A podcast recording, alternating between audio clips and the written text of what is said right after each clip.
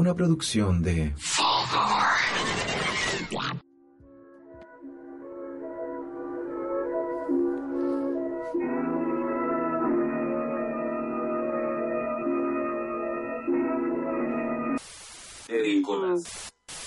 Están ustedes recibiendo una señal de comunicación interplanetaria emitida por los impostores de Marte. Esto no es un simulacro. Hemos vuelto. Sáquense inmediatamente los chalecos de Bob Marley. Manos en el aire. Y conecten todos sus dispositivos a nuestra señal. Es una orden. Repito, es una orden.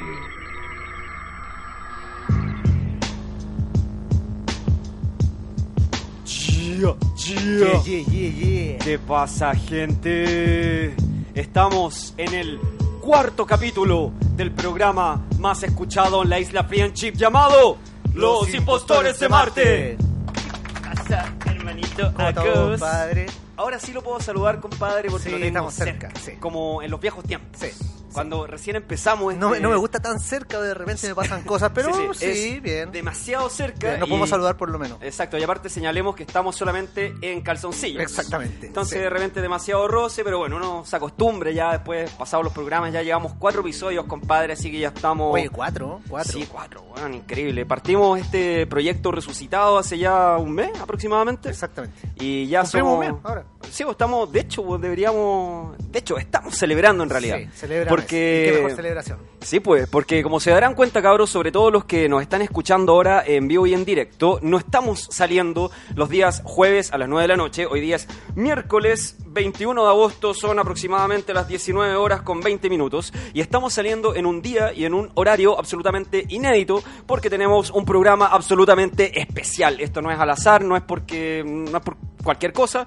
Ya les vamos a contar por qué. Seguramente, si ustedes están en la sintonía de Spreaker.com, es porque saben efectivamente el motivo del cambio, pero ya vamos a hablar sobre eso. Como siempre, cabros, eh, queremos eh, dar eh, puntapié inicial a este programa, dándole agradecimiento a la gente de Fulgor Lab. Por favor, un aplauso Un para Fulgor, Fulgor que mm, continúa apoyando esta locura de proyecto.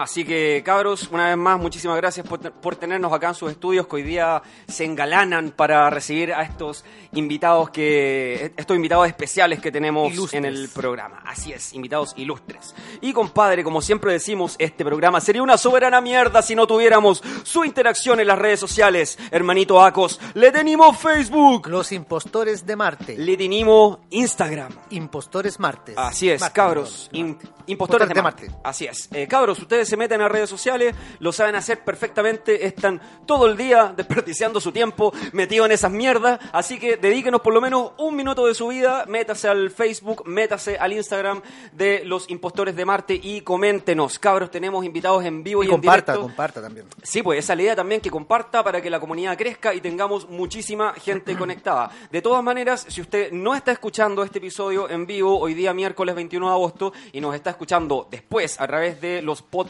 que quedan en Spotify, usted igual nos puede dejar ahí su mensajito a través de las redes sociales y nosotros los vamos a leer, los vamos a replicar en el capítulo de la siguiente semana. Y además, como siempre decimos, hermanito Acos, este programa no anda al lote, compadre. Acá nosotros somos gente ordenada, somos gente adulta, somos adultos jóvenes, responsables, Yo compadre. tengo 17 años, me falta un día. Pero sí, soy adulto. Sí, ya casi, o sea, prácticamente lo mismo. Así Sí. que, compadre, acá las cosas se hacen bien. Así que tenemos reglas para que Ah, usted pueda ser parte de la comunidad de los impostores de Marte. Compadre, ¿cuál es la primera regla fundamental y de oro, inviolable, compadre? no puedes usar o no si usaste alguna vez no puedes escuchar los impostores de Marte si alguna vez usaste chaleco de Bob Marley Si alguna vez usaste, si ahora mismo estás con un chaleco de Bob Marley, de esas mierdas que venden en las ferias artesanales con la cara mal tejida, como con un punto corrido, y que generalmente huelen mal, que generalmente huelen a humedad, a, ¿cómo se llama esa cosa que fuman los hippies? eh, Marihuanza. no me acuerdo sí, no Vale. me acuerdo el nombre pero algo así Generalmente Sí. huelen a sudor, eh, a humedad, a drogas, varias. Incienso. Incienso también, Sí. claro. Si usted es uno de esos indecentes, por favor, váyase de acá, apague su teléfono inmediatamente porque no lo queremos acá. Indecente, váyase, fuera. Esa es la regla número uno. ¿Cuál es la regla número dos, compadre? no puedes escuchar los impostores de Marte si vives arriba de un quinto piso. No lo soportamos, weón. No nos gusta la gente que vive en departamento. no. Así de simple. ¿Por qué? No tenemos razón, simplemente nos cargan los weones Sí. que viven en departamento. Si usted vive A mí arriba, me cargan. arriba un cuarto, un quinto piso, usted váyase de acá. No merece escuchar este programa. Tercera regla que siempre tenemos la discusión, no sabemos si es regla o no, pero compadre, ¿quién no puede escuchar este programa? Hay gente, hay loquitos que dicen que hay una ciudad que se llama. San Francisco de Mostazal. Enfermos. Bueno, les podemos decir que esa ciudad no existe y si usted dice vivir ahí, por favor, váyase. Así es, tenemos un invitado foráneo, extranjero acá en el estudio. Si usted, compadre, alguna vez le comentan de la existencia de San Francisco de Mostazal, esa weá no existe, No le compadre. crea, Así que no no, le le crea. crea, eso no es real, ese es un tipo absolutamente deschavetado, está fuera de sus cabales y por ende no puede escuchar este prestigioso programa. Cabros, además eh, de esto, queremos hablar sobre nuestro auspiciador, Bestias Burger. Un aplauso, por favor, también para Bestias Burger, que es nuestro queridísimo auspiciador que confía en los impostores de Marte. Bestias Burger. Qué hamburguesas más ricas. Exquisitas hamburguesas artesanales, pan artesanal, encurtidos hechos en casa. Encuéntralas en calle José Luis Infante Larraín 1320, local 14, ciudad satélite Maipú. Más fácil, búsquelo en Facebook e Instagram, tal cual Bestias Burger. Bestias Burger, solo para bestias de verdad. Y cabros, recuerden que cualquier persona que escuche este podcast y que vaya a Bestias Burger y que mencione al programa Los Impostores de Marte, va a tener un 20% de descuento en el total de la boleta. Así de simple, compadre. Y aparte, les pasamos el, aviso ahí a, lo- a los dueños, a los dependientes de Bestias Burger, que más que seguro que este fin de semana nos vamos a dejar caer por allá, les vamos a saquear el local. Por supuesto que nuestros invitados también están absolutamente invitados a formar parte de esta comilona, así que, cabros, ya lo saben ya. Amigo Chaleco, Chaleco, eh, yo creo que vamos a ir inmediatamente con la primera pausa musical para darle la bienvenida a nuestros invitados. Hermanito, no sé si está listo. Eh, de todas maneras, mientras tanto, yo lo presento. Vamos a escuchar un tema de Fra Instrumentos. Pequeño adelanto, pequeño spoiler. Vamos a escuchar un temita de Fra Instrumentos que se llama Todo el Mundo. Es en colaboración con alguien que no sé si lo conocen, se llama Juaninaca. Juaninaca.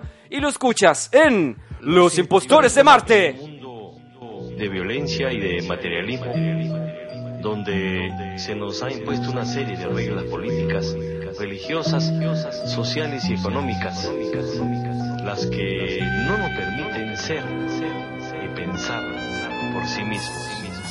Y el mundo sigue siendo plano. ¿Por qué veo el fallo? ¿Por qué siento frío si es verano? ¿Por qué amanece tan temprano? ¿Por qué parezco tan pálido si tengo el corazón gitano? ¿Por qué tantos santos crucificados? ¿Por qué me fumo hasta los geranios para estar sano? ¿Por qué sembrar la semilla de los manzanos que dan manzanas que traen gusanos? ¿Por qué escalar esta montaña viviendo en un valle? Planeando algo grande, cuidando el detalle. Yo no soy de calle, yo no soy un flight, yo no soy de nadie, yo sí soy un fighter. Yo salgo en el flyer, droga como Bayer.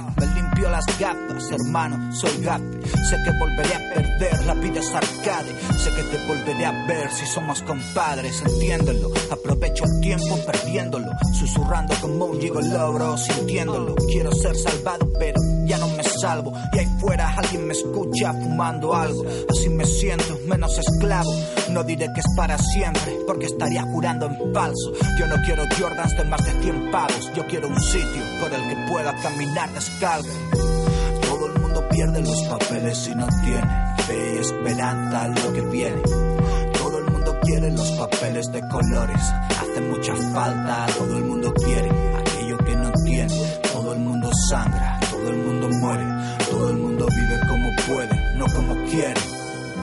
Lo diré alto para que se enteren. Tira que yo caeré donde caiga el dado. Si cambios de zapatos, hermano, no de calzado. ¿Cómo arreglo algo estando roto? Yo solo me creo mis mentiras, hermano, no las de otros. Esto es para los devotos, los veteranos. Mi hermano Fray metiendo la mano mientras cortamos jamón serrano, por los que se fueron, celebrando con los que quedamos, poniendo el amor antes que el varo. Ya sé que raro, se hace de noche, pongo los faros, me saldrá caro si no me callo, porque soy malo. Cuando el envoltorio es lo mejor del regalo, volveré al principio para verlo más claro. Yo no soy flamenco, pero canto este palo. Nunca encontré lo que buscaba en un gramo, ahora quiero llevarle la contraria. Nos tratamos, no me enfado ni pulso el botón del pánico. La patria es solo un estado, de ánimo a paro. Siguiendo la luz encontré el faro, es curioso, sentí la bala y no vi el disparo. Cobrando el paro, si no trabajo, aunque no pare de trabajar porque vengo de abajo. Solo vas a estar un rato, si se hace largo, hazlo dulce, que ya habrá tiempo para lo amargo. Todo el mundo pierde los papeles si no tiene fe y esperanza lo que viene. Todo el mundo quiere los papeles de colores, hace mucha falta, todo el mundo quiere aquello que no tiene. Todo el mundo sangra, todo el mundo muere, todo el mundo vive como puede, no como quiere. Lo diré alto para que se enteren. Todo el mundo, hermano. ¿Qué hay, Fry?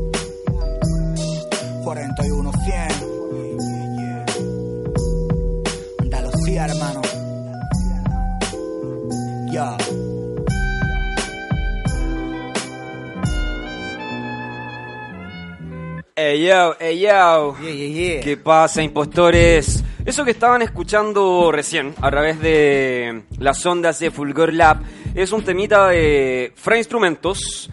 El tema se llama Todo el Mundo y es en colaboración con Juan Inaca y lo escuchaste en Los impostores de Marte. Y acá, compadre, en Los Impostores de Marte, nada anda al azar. ¿Por qué? No. Casualmente, casualidades de la vida, tenemos en el estudio de Fulgor Lab a Fra Instrumentos y a Juan Inaca. Vamos, vamos. Vamos, cabeza. Efectos de Cabeza. sonido. ¿Cómo están, cabros? Bienvenidos, primero que todo, a los estudios de Fulgor. Bienvenidos a Impostores de Marte. Frais, ¿cómo está, hermanito? Aquí estoy un poco ocupado, pero bien. Lo veo con las manos ocupadas, compadre. Juan, ¿cómo está, hermano? Bien, hermano, súper bien. Un gusto estar aquí compartiendo con vosotros. Muchísimas gracias. Es un gusto para nosotros y bueno, eh, lo dijimos ya fuera de micrófono, lo reiteramos ahora para, para que nos escuche toda la gente. Eh, queremos partir esta conversación dándoles las gracias, cabros, por el tiempo. Muchas gracias. eh, que ustedes están acá compartiendo con nosotros y por la conversación amena que vamos a tener, la disposición, la buena onda, etcétera, etcétera. Así que cabros, sean más que bienvenidos. No es necesario que estén en calzoncillos como Acos y yo. No, pero- es necesario que estén tan cerca como estamos Y yo en este momento. Pero allá donde fueres es lo que viene, ¿no? Dice, No, no, en confianza, o sea, no se sientan obligados, pero si quieren eh, podemos estar en calzoncillos todos, no hay ningún problema. Mano. Estamos todos de, eh, acá, ¿cómo es la palabra, compadre? Deconstruidos. Deconstruidos, Estamos totalmente, deconstruidos, hermané y todo eso, así que compadre. La cuerpa, la cuerpa. No homo, no homo. La cuerpa vieja. Así es. eh, bueno, eh, cabros, eh, ¿hace cuántos días, cuéntenos, están ya acá en Chile eh, los dos juntos en esta gira eh, que han hecho por algunas ciudades del norte y del sur de Chile? ¿Cuándo llegaste, Juan? Yo llegué el lunes de la semana pasada. Perfecto. Eh, llevo ya pues como ocho días, nueve días. ya, harto Ya tiempo. Soy ya un 20% chileno, ¿sabes? Poco Claro. a poco voy- mi chilenismo va aumentando, ¿sabes? Hasta que me vaya, que entonces empezará a decrecer otra vez. Claro. Pero bien, hermano, súper contento. O sea que el cachai weón, ese ya lo entendía así, pero eso es de- básico. Eso es de Puedes- primero, hermano. Claro. Puedes entender el weón, weón, weón. Claro. Esa es la regla número uno para entender el. Puta que soy weón, weón. Claro. Oye, el- oye, Oye, weón, Está- puta que soy weón, weón. Claro, oye, el weón, claro. weón, weón. Está, Sí, do- po. está dominadísimo ya. Ese ya es como el octavo nivel de chilenismo. De weonismo, digamos. Claro, exactamente. Oye, Juan, eh, una visita larga, porque generalmente cuando son giras normales, por decirlo de alguna forma, son visitas más o menos cortas. Se hacen fechas días seguidos, estás tres días, dos noches, Claro, generalmente. pero esta vez ten en cuenta que el disco es a medias con, con Fry. Exacto. Entonces la, la historia es muy diferente. No es vengo, hago mi show y me voy, sino vengo, vamos a vender discos, vamos a grabar clips, vamos a, a, a visitar a los amigos de la radio. ¿Sabes lo que Claro. te digo? Vamos a convivir un poco, vamos a hacer asado, vamos a hacer cosas que no se pueden decir aquí. ¿Se han mandado asaditos ya o no? Ayer, Sí, hermano. ayer nos mandamos un asadito ahí con algunos invitados del rap. Buenísimo. Ah, qué Oye, bueno. el estilo de asado chileno muy distinto de cómo sería un asado en España, ¿no? Mm, Allá lo llamamos barbacoa. ya, pero, es básicamente lo mismo, No, misma no, preparación. el, cor- ¿o? el corte es diferente, porque acá se echa como la pieza de carne entera. Claro. Y allá es más fileteado, digamos. Tú coges ya los filetes, los lomos, los chorizos, como los llamáis acá. Eh, Claro. Son salchichas, lo que sea. pum, allá lo va... Claro, más embutido. Igual se hace, igual se hace, pero Igual se menos. hace, pero menos. Claro, claro. No es tan común como acá, Sí. pero igual es rico. Claro, acá es muy común, o sea, se juntan dos, tres amigos, ya hagamos un asado y Exacto. listo. Uh, hagamos un supermercado, asado, listo. hagámoslo al tiro. allá, es Chela, vámonos carne. a, allá vámonos a beber cerveza un bar. Hagamos un asado, hagámoslo al tiro. Claro, con el perdón de los amigos veganos que escuchan los impostores de Marte. Por O supuesto. sea, porque perdón.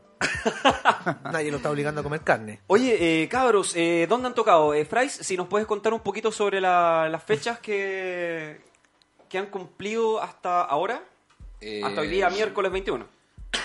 El debut del show fue en Coquimbo, en el Pub La Roca, el 16 de agosto. Ya, ¿eso qué día fue? Fue como el sábado, Fue ¿no? día viernes. El viernes pasado. ¿Qué tal? ¿Cómo estuvo? Mortal. Mortal, la gente... Bueno, yo no es primera vez que iba a ese lugar a, a mostrar mi música ¿Ya? y siempre he recibido el apoyo mortal de todo el mundo. Así que no era novedad que, que podíamos estar tranquilos, eh, compartir con la gente, vendimos discos. Toda la gente que compró el disco pudo pasar al backstage a sacarse una fotito, conversar cinco minutos. Buenísimo. Oye, Oye, todo con eh, respeto, todo bien. buenísimo. Juan, ¿tú habías estado en Coquimbo antes? Eh, no, había estado en La Serena, pero por, por otros motivos. Ah, ya. Porque- No, no habías tocado. No, porque un familiar mío estuvo trabajando allá. Ya. Y la última vez que vine, vine con mi mujer y estuvimos, a- digamos que vinimos a los shows y una vez que terminaron, terminaron los shows nos quedamos ya a conocer el país. Y Ya. viajamos bastante, estuvimos también en La Serena con mi cuñado. y allá, hermano, pues aprovechamos playa, esto, pim pam, pero Coquimbo no, no lo había pisado nunca. Ya, buenísimo. Son ciudades están muy cerca. cercanas. Sí, Sí. están al lado. Cono- o sea, de hecho, conocía media hora. El mall Es súper cerca. que hay en medio lo conocía. Sí, es verdad. eso. Buenísimo. Estuvieron en Conce también. ¿Se nos pueden contar un poquito sobre eso? También lo mismo, llegamos allá, el Mosta nos ayudó con la organización de Oh, todo. Saludos para el Mosta. acordamos para de, él, de sí. cuando fuimos a tocar una vez con el Mosta allá, Oh. la verdad.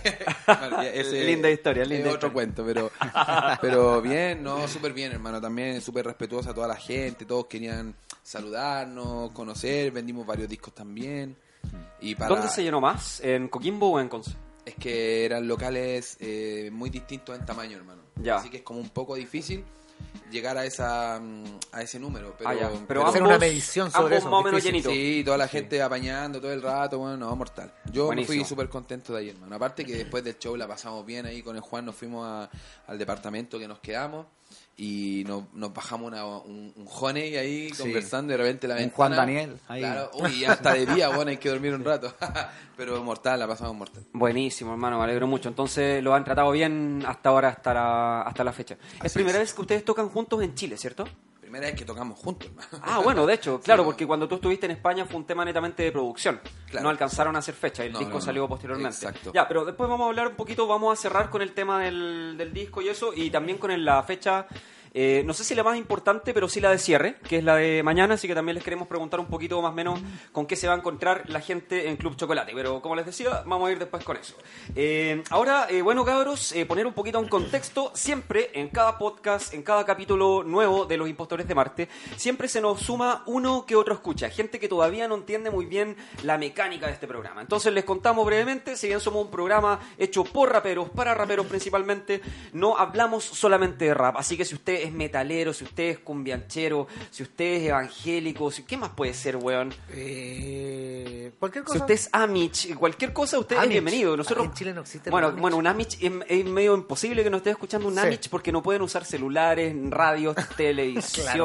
A un Amish que escuche un podcast. No, Claro, es un es- poco raro, es sí. un poco raro. Así que no, no, los Amish, no, ellos no pueden escuchar este programa. En fin, eh, todos eh, pueden eh, escuchar este programa porque también tocamos mucha actualidad. Yo creo que esa es como un poco la razón de ser de los impostores de Marte. Así Porque, partió la idea. Exacto, esa es un poco la, la idea de este show. Y la idea es siempre tener invitados en el estudio, gente ligada al ámbito del hip hop, MC. eh, próximamente vamos a tener también unos escritores, grafiteros, Grafiteros, sí. etcétera distintos eh, puntos de vista dentro de la cultura del hip hop y conversamos sobre actualidad para sacarlos un poquito del micrófono, para sacarlos un poquito de las tornas, para sacarlos un poquito de los pads y llevarlos a un tema de conversación que se puede dar en un carrete cualquiera, en una reunión familiar cualquiera, en una oficina cualquiera y para que la gente los conozca más allá del ámbito netamente artístico. Que al final son eh, temáticas que son las mismas que se tratan en los discos, en el arte en Eso. general. O sea, eh, la vida, lo social. Política, qué sé yo. Exacto, pero conversando. Y aparte, por supuesto, también les vamos a dar ahí un espacio a los cabros para que estos artistas emergentes que están recién empezando en esto del hip hop. eh, Estamos empezando por el final. claro. Sí, Juan, creo no, que. esperamos que no sea el final. Juan acaba de sacar un- una maqueta recién. Así que eso, cabros, eh, también vamos a hablar sobre eso, pero ahora nos vamos con temas de actualidad. Hermanito Bacos, no sé si a usted le, le gustaría introducir más o menos el, el tema, porque el tema que vamos a hablar esta semana fue eh, sugerido por usted, compadre. Así que si nos quiere dar el puntapié inicial y empezamos a conversar sobre el tema, sería bacán. Por supuesto. Eh, desde el 2 de agosto del presente mes, eh, estaba un barco que se llama Open Arms, que es un barco español, que se dedica, que es de una ONG que se dedica a rescatar eh, migrantes que están en el, en el océano, digamos. En este caso, libios, puntualmente. Exactamente. eh, y, En su mayoría. Y ocurrió aquí un tema en particular que eh, quedaron varados en el agua y no los dejaron entrar a Italia en particular. Exacto. El ministro del Interior, Salvini. Claro, en y, particular. y claro, uno podría decir, oye, de que se quejan, no es tan terrible, los pescadores andan cinco días adentrados en la mar. El problema, compadre, es que llevan 20 días. Bueno, Llevaban, llevaban, llevaban, llevaban, llevaban, porque sí. hoy día tuvimos eh, un breaking news y esta noticia se actualizó hace poquitas horas, pero sí, llevaban efectivamente 20 horas y todo esto a causa de eh, malas decisiones políticas. ¿Qué estabas comentando tú sobre eso, hermano? ¿Quién fue Bueno, el que esto- tomó esta asquerosa decisión? Esto partió el 2 de agosto Ajá. y pues debido a las políticas eh, antimigración que lleva el ministro del Interior Salvini. Salvini. Ah, ya, perfecto. Quien eh, ha protestado fuertemente contra los. O sea, bueno, ha llevado políticas eh, súper férreas contra los inmigrantes en general. ¿Ya? Y obviamente en esta oportunidad no fue la excepción. Se, se tomaron las mismas medidas, no se dejaron entrar a los puertos, eh, evacuaron algunas personas durante los días. La historia es bien larga porque todos los días desde el 2 de agosto eh, que están ocurriendo cosas, digamos, en este barco, pero eh, digamos Todo que... al 21, digamos ya, ¿no? Eh, claro, claro. Sí. Hasta, de hecho, hasta hoy en la madrugada. Hasta hoy día, sí. en la madrugada que pudieron eh, llegar a puerto, desembarcar. Pero de- habían 130 y tantos eh, migrantes que estaban dentro del barco Correcto. y eh, dejaron bajar algunos que estaban con problemas médicos. Pero eh, no a todos. Eh, de hecho, dejaron bajar en, en un día en particular, dejaron bajar a niños sin sus eh, papás. Entonces hay toda una polémica al respecto. Y eso es más que nada el tema que queremos Claro, imagínense, cabros, que la tragedia es tan grande que solamente en 2018 murieron 2.275 migrantes. 2.000, estamos hablando de más de 2.000 vidas y no digamos que gente que murió circunstancialmente en un accidente de tránsito. Estamos hablando de gente que murió muchas veces en alta mar, eh, estamos hablando de gente que murió ahogada, de gente que murió de inanición, gente que murió de hipotermia, etcétera, etcétera. Mujeres, niños. Entonces, eh, yo creo que cuando uno está en la comodidad de su casa, uno no logra, por más que lea estas noticias, por más que se informe, uno no logra sopesar el verdadero nivel de drama que, que viven estas personas. Eh, Juan, eh, queremos partir contigo. Tú eres español, como todo el mundo lo, lo sabe, oriundo de Sevilla puntualmente, o tengo entendido que eres de un poblado cercano al sur, ¿no? Eh, yo nací en Cataluña, pero porque mi padre estaba trabajando allí. Pero Esto sí- es sur de España, ¿cierto? Pero, pero no, Cataluña es arriba, un- pegado a ah, Francia. ya, ya, perdidísimo. Barcelona, pum, pa- es, es la capital de, de Cataluña, digamos. Ah, ya, perfecto, ya, como, ya. como la capital de región. Y yo Entiendo, vivo entiendo. justo en, en la otra punta. Lo único que mi padre estaba trabajando allí y yo nací allá. Perfecto. Pero yo soy andaluz, digamos, de, de pura cepa. Toda mi familia es andaluz. Perfecto. Entonces, entonces, Juan, yo creo que tú eres eh, una, una muy buena referencia para hablar sobre, sobre el tema, porque todos sabemos que en España la, la migración es un fenómeno ya antiguo. Antiguo, sí. Está, digamos, ya hay varias generaciones de hijos de migrantes que estamos hablando, yo creo, ya fácilmente unas tres generaciones fácil que en, en España eh, se han desarrollado. eh, muchos árabes, eh, que africanos también, Sí. que, que se ve mucho ya en tu ciudad, por lo menos. Eh, bueno, Fray, yo no vivo en Sevilla ahora, vivo en un, concretamente en un pueblo que está cerca de la costa, más al sur todavía. Perfecto. Menos migrantes, quizás. No, no, más. Es decir. Ah, pero estás más cercano al es un- estrecho de Gibraltar. Sí, en cierto modo, sí. Es más.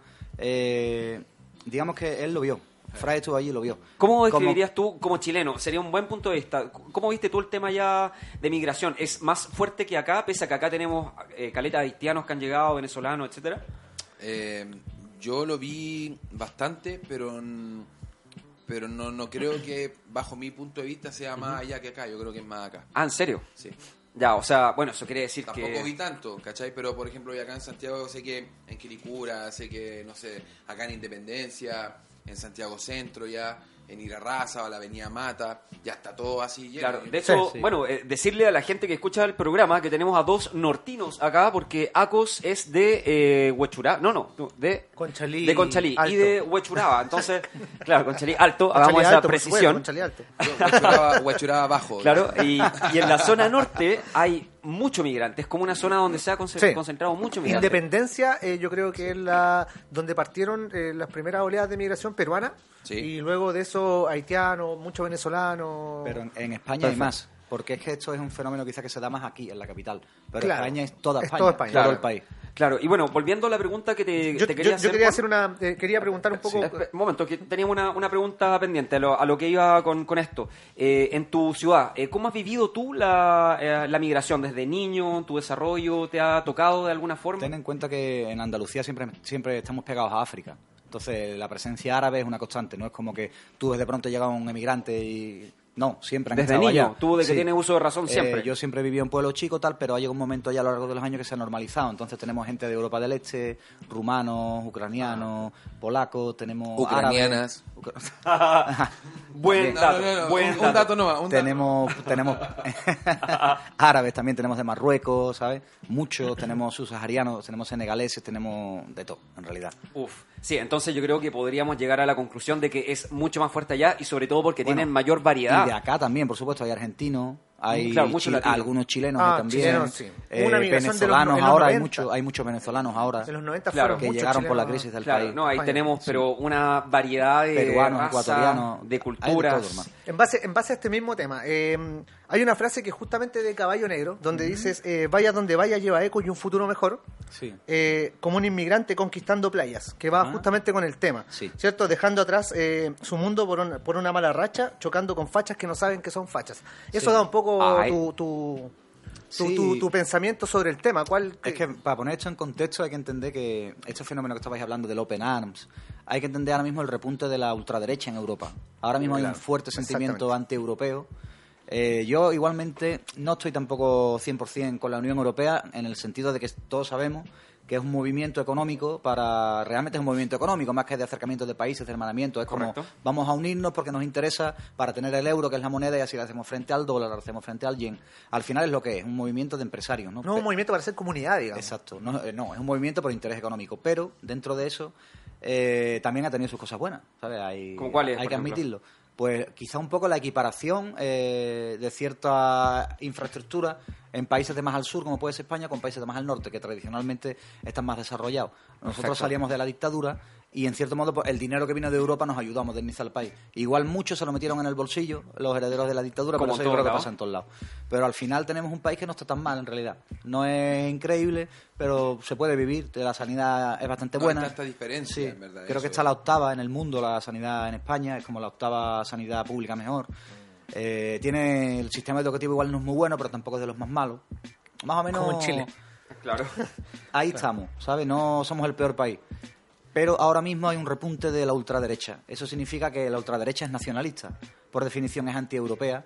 Y solamente se llevan con otras, con otras ultraderechas, pero es totalmente anti-inmigración. Hasta el punto de que eh, Salvini, que es el, el Ministro el ministro de Interior de Italia, de la Liga Norte, que es el partido de ultraderecha más importante que hay allá, pues la política suya es de cerrar fronteras. Y cerrar fronteras significa aunque se mueran. Claro, Es- exactamente. que se mueran, ¿sabes? Y además él lo dice públicamente, es aquí no entra en Italia nadie que no esté regulado y que tenga su permiso para entrar, etcétera, etcétera. Y eso pasa por encima de las condiciones humanitarias. Si la gente se tiene que morir, se va a morir. Y eso es un poco por lo que se está viendo allá. Claro. Exacto, sí. Eh, Frais, eh, sobre el mismo tema y llevándolo un poco a lo que pasa en Chile. Porque en Chile tenemos el mismo caso, hay mucha migración hoy en día con eh, los haitianos, eh, venezolanos, bueno, peruanos en su momento también, Claro. colombia- colombianos. Los peruanos fueron como los primeros, ¿no? Sí, Sí, fueron en más. Y, y de hecho tenemos hasta un caso súper parecido de lo que acaba de pasar en Italia, que es los inmigrantes venezolanos en Tacna, que están esperando la visa para entrar. Claro. Entonces es algo súper parecido, entonces tenemos dos visiones eh, de dos países distintos que están con un problema más o menos similar, digamos. Claro. ¿Cuál es tu visión de tú que conoces más acá Chile, por lo menos? Eh, bueno, yo creo que en verdad mm, el tema este de, la, de regularizar no me parece tan mal. Creo que es necesario por un tema de, de, de acomodar, acomodar a la gente según lo que ellos vienen a hacer acá. y algunos vienen a trabajar, ¿cierto? Otros vienen a aportar en salud. a mí no me parece mal, por el contrario, lo apoyo. El tema de que los tengan ahí a su suerte, que yo los vi con carpa, algunos, ¿cierto? Están Sí. ahí acampando. Y algunos no tienen dinero y otros los ayudan y tratan de cuidarse entre ellos mismos. De hecho, un tratado que hicieron ahora, eh, están diciendo que los migrantes venezolanos para obtener la visa, el visado para entrar, tienen que ir a Lima, Claro. al consulado de Chile en Lima. Es y que- eso es súper complicado. yo claro, creo que- implica plata, tiempo, etcétera. Exactamente. Yo creo, hermano, que esto debió hacerse desde un principio. Creo que ellos dieron, entre comillas, un acceso, eh, dicen que por- Ilimitado. Por, dar la mano, pero en verdad todos sabemos que hay un tratado de Bachelet y, y todo ese tema de, de la ONU y todo eso, que en el fondo a ella le, le ofrecían dinero por cada inmigrante que entraba acá.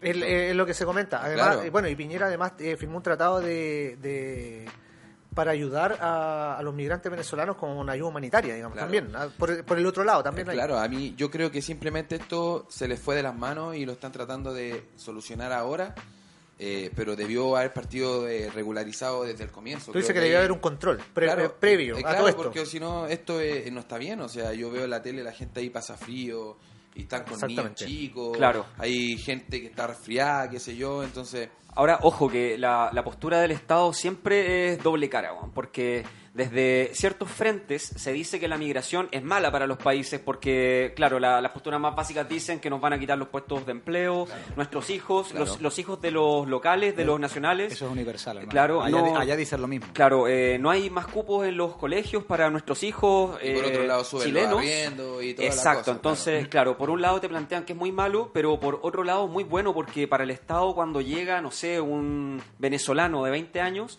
es un venezolano de 20 años que seguramente viene calificado, que como mínimo tiene su educación, educación eh, básica, media, secundaria, Claro. completada, en, en muchos casos son profesionales, entonces para el Estado que venga esa mano de obra calificada a costo cero, un tipo por el cual no tuviste que invertir impuestos en En escuelas nada. públicas, Claro. en hospitales, en educación, el tipo viene a trabajar. Entonces, eh, para el Estado, claro, como les decía, te lo pintan malo de una forma, pero en realidad siempre va a ser un buen negocio. Y para los empresarios es buen negocio porque También. baja el costo de la mano de obra. Es como, ah, que tú no quieres hacerlo, pues tranquilo que viene gente en situación de necesidad que lo va a hacer. Exacto. Sí, Y por es- menos dinero. Y esa misma mano de obra y eso, es barata. lo que, y eso es lo que ocurre, hermano. Es lo que, Exacto. lo que viene pasando allá en España, y lo que pasa acá y lo que va a pasar en todos lados. A los empresarios, al poder económico, realmente le interesa que haya eh, inmigrantes que vengan con sin papeles, que vengan con problemas, que no puedan rechistar, que pues tengan que coger cualquier trabajo, porque eso a ellos Así al es. final les renta económicamente. exacto. El tema no Sí, es, totalmente. a lo mejor no es la inmigración eh, No es la directamente. gente, hermano. la sí. gente, el, tema claro. no, el problema no es que entre o salga gente. El tema son los intereses Exacto. que, que te dicen y los intereses que en verdad tienen. Entonces ahí es donde choca todo y Sí, bueno. obvio que sí van a ver en un momento sobrepasado y ya iban a tener que tomar medidas como diciéndole a la gente, tranquilo, lo estamos viendo, pero en verdad ya... Ya la, la piscina está llena, entonces va a costar un poco regularizar bien todo. Claro, sí, Siempre el que gana el empresario, digamos. Claramente existe un límite para eso. O sea, claro, se ven beneficiados, pero llega un punto en que eh, se empiezan a crear focos de marginalidad. Eso se hace eh, en todos y- lados. ¿no? En, todo el mundo, en todo el mundo se recibe gente hasta... hasta Empiezan a formarse mafias, por Claro, ejemplo. Y por- las hay. Ojo, De no hecho- es por discriminar a nadie, pero las hay. No vamos a mencionar nada, pero tú sabís, vaya al Bella vaya, y lo ves. Así, oye, falopita, Sí, no, sí, es verdad. Es verdad. sí, no, hermano, sí, en realidad bueno. es cierto. Es bueno en ese, en ese En sentido ese que, sentido, que- claro. que que se sí. lleve un, un Regularlo, control. que, que, que estén acá, todo bien, pero digamos que sean un aporte como tratamos de ser todos nosotros. Pues si al final estamos compartiendo el mismo lugar, hay que cuidarlo y hay que tratar de que crezca más. Esa es la idea. pues. Claro. Sí, pues, bueno, exactamente. Oye, volviendo al punto, al punto inicial, bueno, Acos ya lo, lo mencionó en cierta forma. Eh, esta historia, afortunadamente, tu- tuvo un final, eh, no sé si feliz es la palabra, pero. bueno, es lo más feliz menos- que se puede tener en este momento, Eh, digamos. Claro, efectivamente, eh, este, mm, el Open Arms eh, desembarcó en el puerto de Lampedusa, cerca de la medianoche de ayer, asumimos, en, allá en, en este país, escoltado por dos patrulleras de la Guardia Costera Italiana. Entonces, por lo menos la gente ya está en tierra firme. No sé qué irá a pasar legalmente con ellos, pero por lo ¿Dónde- menos... ¿Dónde los tendrán y todo eso? Claro, ahí, claro, puede que estén en malas condiciones, pero por lo menos se tomó esta decisión política de dejarlos entrar O sea, a va un barco Italia. español. Yo creo que más, que política español. ya es como algo humano, ¿no? Se tomó, Yo lo veo así como... Se tomó esta decisión porque ya fue como un escándalo internacional, ya no, podía, Exacto. no podían Claro, demorarlo más sí, tiempo. se les fue de las Pero manos. Si De por hecho, e- renunció si por el ellos primer fuera, ministro. Si por ellos fueran, hubieran muerto allá, en serio. ¿eh? Sí. Si esto no hubiera tenido Totalmente. cobertura mediática, hubieran puesto un destructor italiano allí vigilando el barco y ahí se mueren. Sin duda. Y seguramente ha pasado. Quizás no con tantas personas, quizás no con un barco tan grande, pero muy probablemente han muerto 50 personas. Y, sigue- eh, y siguen en- muriendo todos los días, porque Exacto. de Marruecos a España, que hay un trecho muy corto de mar, un brazo de mar muy corto, eh, pasan ¿Se lo que navega en pasa cuántas horas? Tú sabes más o menos en En- una, en una patera, no, como les dicen en. Yo creo que en en dos o tres horas te la pasas. ¿sabes? Ah, ya, es muy Claro, lograble. Pero es un sitio, pero las pateras son, digamos, embarcaciones que tienen una Muy factura bastante precarias. mala, precaria.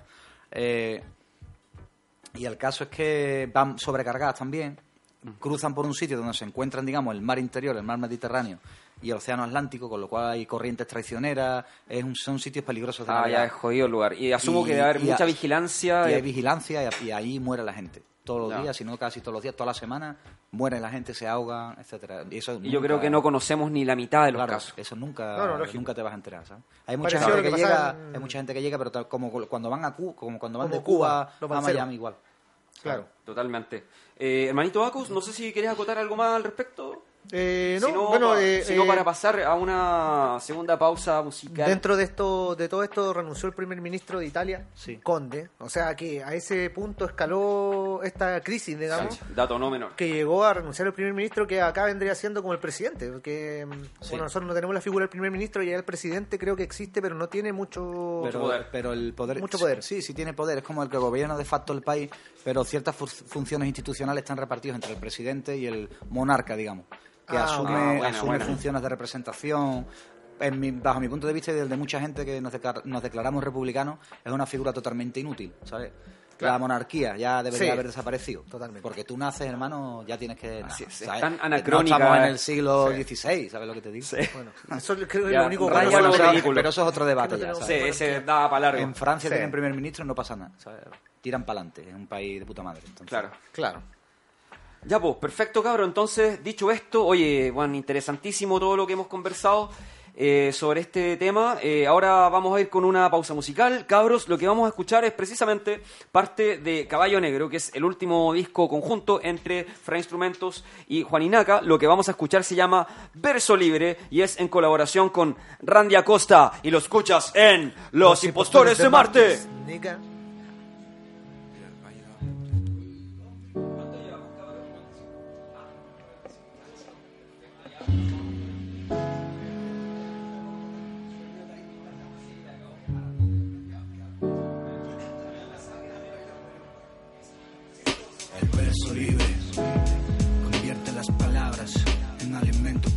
Alma. A gran escala, tal vez mañana me preocupe porque hoy todavía no me gané las alas. Llegó el momento de pagar prenda y hacer ofrendas a la belleza. Echando cuentas, siempre hay años malos, pero el tiempo es un regalo. Hermanito, te lo repito, esto no es música, es un rito. Yo necesito creer que el infinito es un sitio donde los pobres serán los ricos. Y me dedico a dar vueltas, me automedico. Dejé de cumplir años a los 30. Voy a contarte mis vivencias, voy a convertir la tentación en una ciencia, en noches que embaucan, días que estresan, malos pasos, poses, falsas promesas, no hay tiempo para atrasos o ser uno de esos que compran progreso con euros o pesos, excéntrico confeso, hago un rap excelso que nace de la excepción, no del exceso, me expongo como un exfumeta, por eso en esto hay más de erotismo que de sexo, porque y yo tenemos un nexo, latidos que nos hacen conectar como un sexto sentido. Solo traigo amor y este texto completo ayuda a que te muevas como un exoesqueleto. Ya ves, es mi problema. Siempre dibujé garabatos en la arena, fantaseando con una vida fuera del sistema que nos educa y nos envenena con algunos temas que resolver. Lo estoy haciendo y algunos temas viejos que defiendo. En los directos que hago pasó el tiempo y los ladrillos de antaño ahora son monumentos. que se erigen sobre el suelo, mirando al cielo, sueños que anhelo. Paz para mi abuelo, para su cachimba y sus espejuelos, y la experiencia de su blanco pelo. Yo, un tipo de la ciudad con la mente en la selva, deseando mucha paz para todos aquellos que hablan mierda. Oyen pero no escuchan, miran pero no observan, hablan de libertad sin saber nada de la guerra, porque todo tiene un porqué. Venezuela 2007, líder supa con Tyron José, y en el hip hop recuperé la fe. Lucharon por la libertad de rap latino y dónde estaba usted, ¿eh? Por eso abandoné el café, me despierto con el sol, un beso esquema y un play de ajedrez. Las noticias dejo para después, pues la mitad de la mitad no son verdad, la otra mitad ya me la sé. Por me liberé, comencé a marcar el atra en el enero de mis 23. Hacer sitio, como dijo Nacho Forné, optimista y soñador como Franté, en otoño caen las hojas. La gente se entristece, se acongoja, se queja por cosas que no tienen. Ser jóvenes para siempre y el tiempo no se detiene. Quieren aumento de pecho, de sueldo, también de pene. Que no haya tanta gente rebuscando en los contenes. No más presos políticos guardados en los retenes. No más robar al pueblo, que ustedes no son quienes. Libertad pa' mis haceres, pa' mis panas, pa' mis frenes. Sabiduría nos condene a encontrar la libertad en la realidad, ni en jardines ni edenes. Mi negro sucio libre cuando pinta trenes, yo libre cuando canto y en el punto exacto que la G se viene. Liberto, por eso nada me detiene. ¿Ah? Yo soy hip hop todo el tiempo, no solo cuando conviene, nene. Juaninaki Randy Acosta. En esta mierda desde el 97 como las TN. Fran instrumento en la instrumental. Cualquier duda aquí nos tienes. ¿Te acuerdas de aquella rima? Desencadénate, despreocúpate y camina. Mantente libre como Yango y como todas las esquinas. Bomba.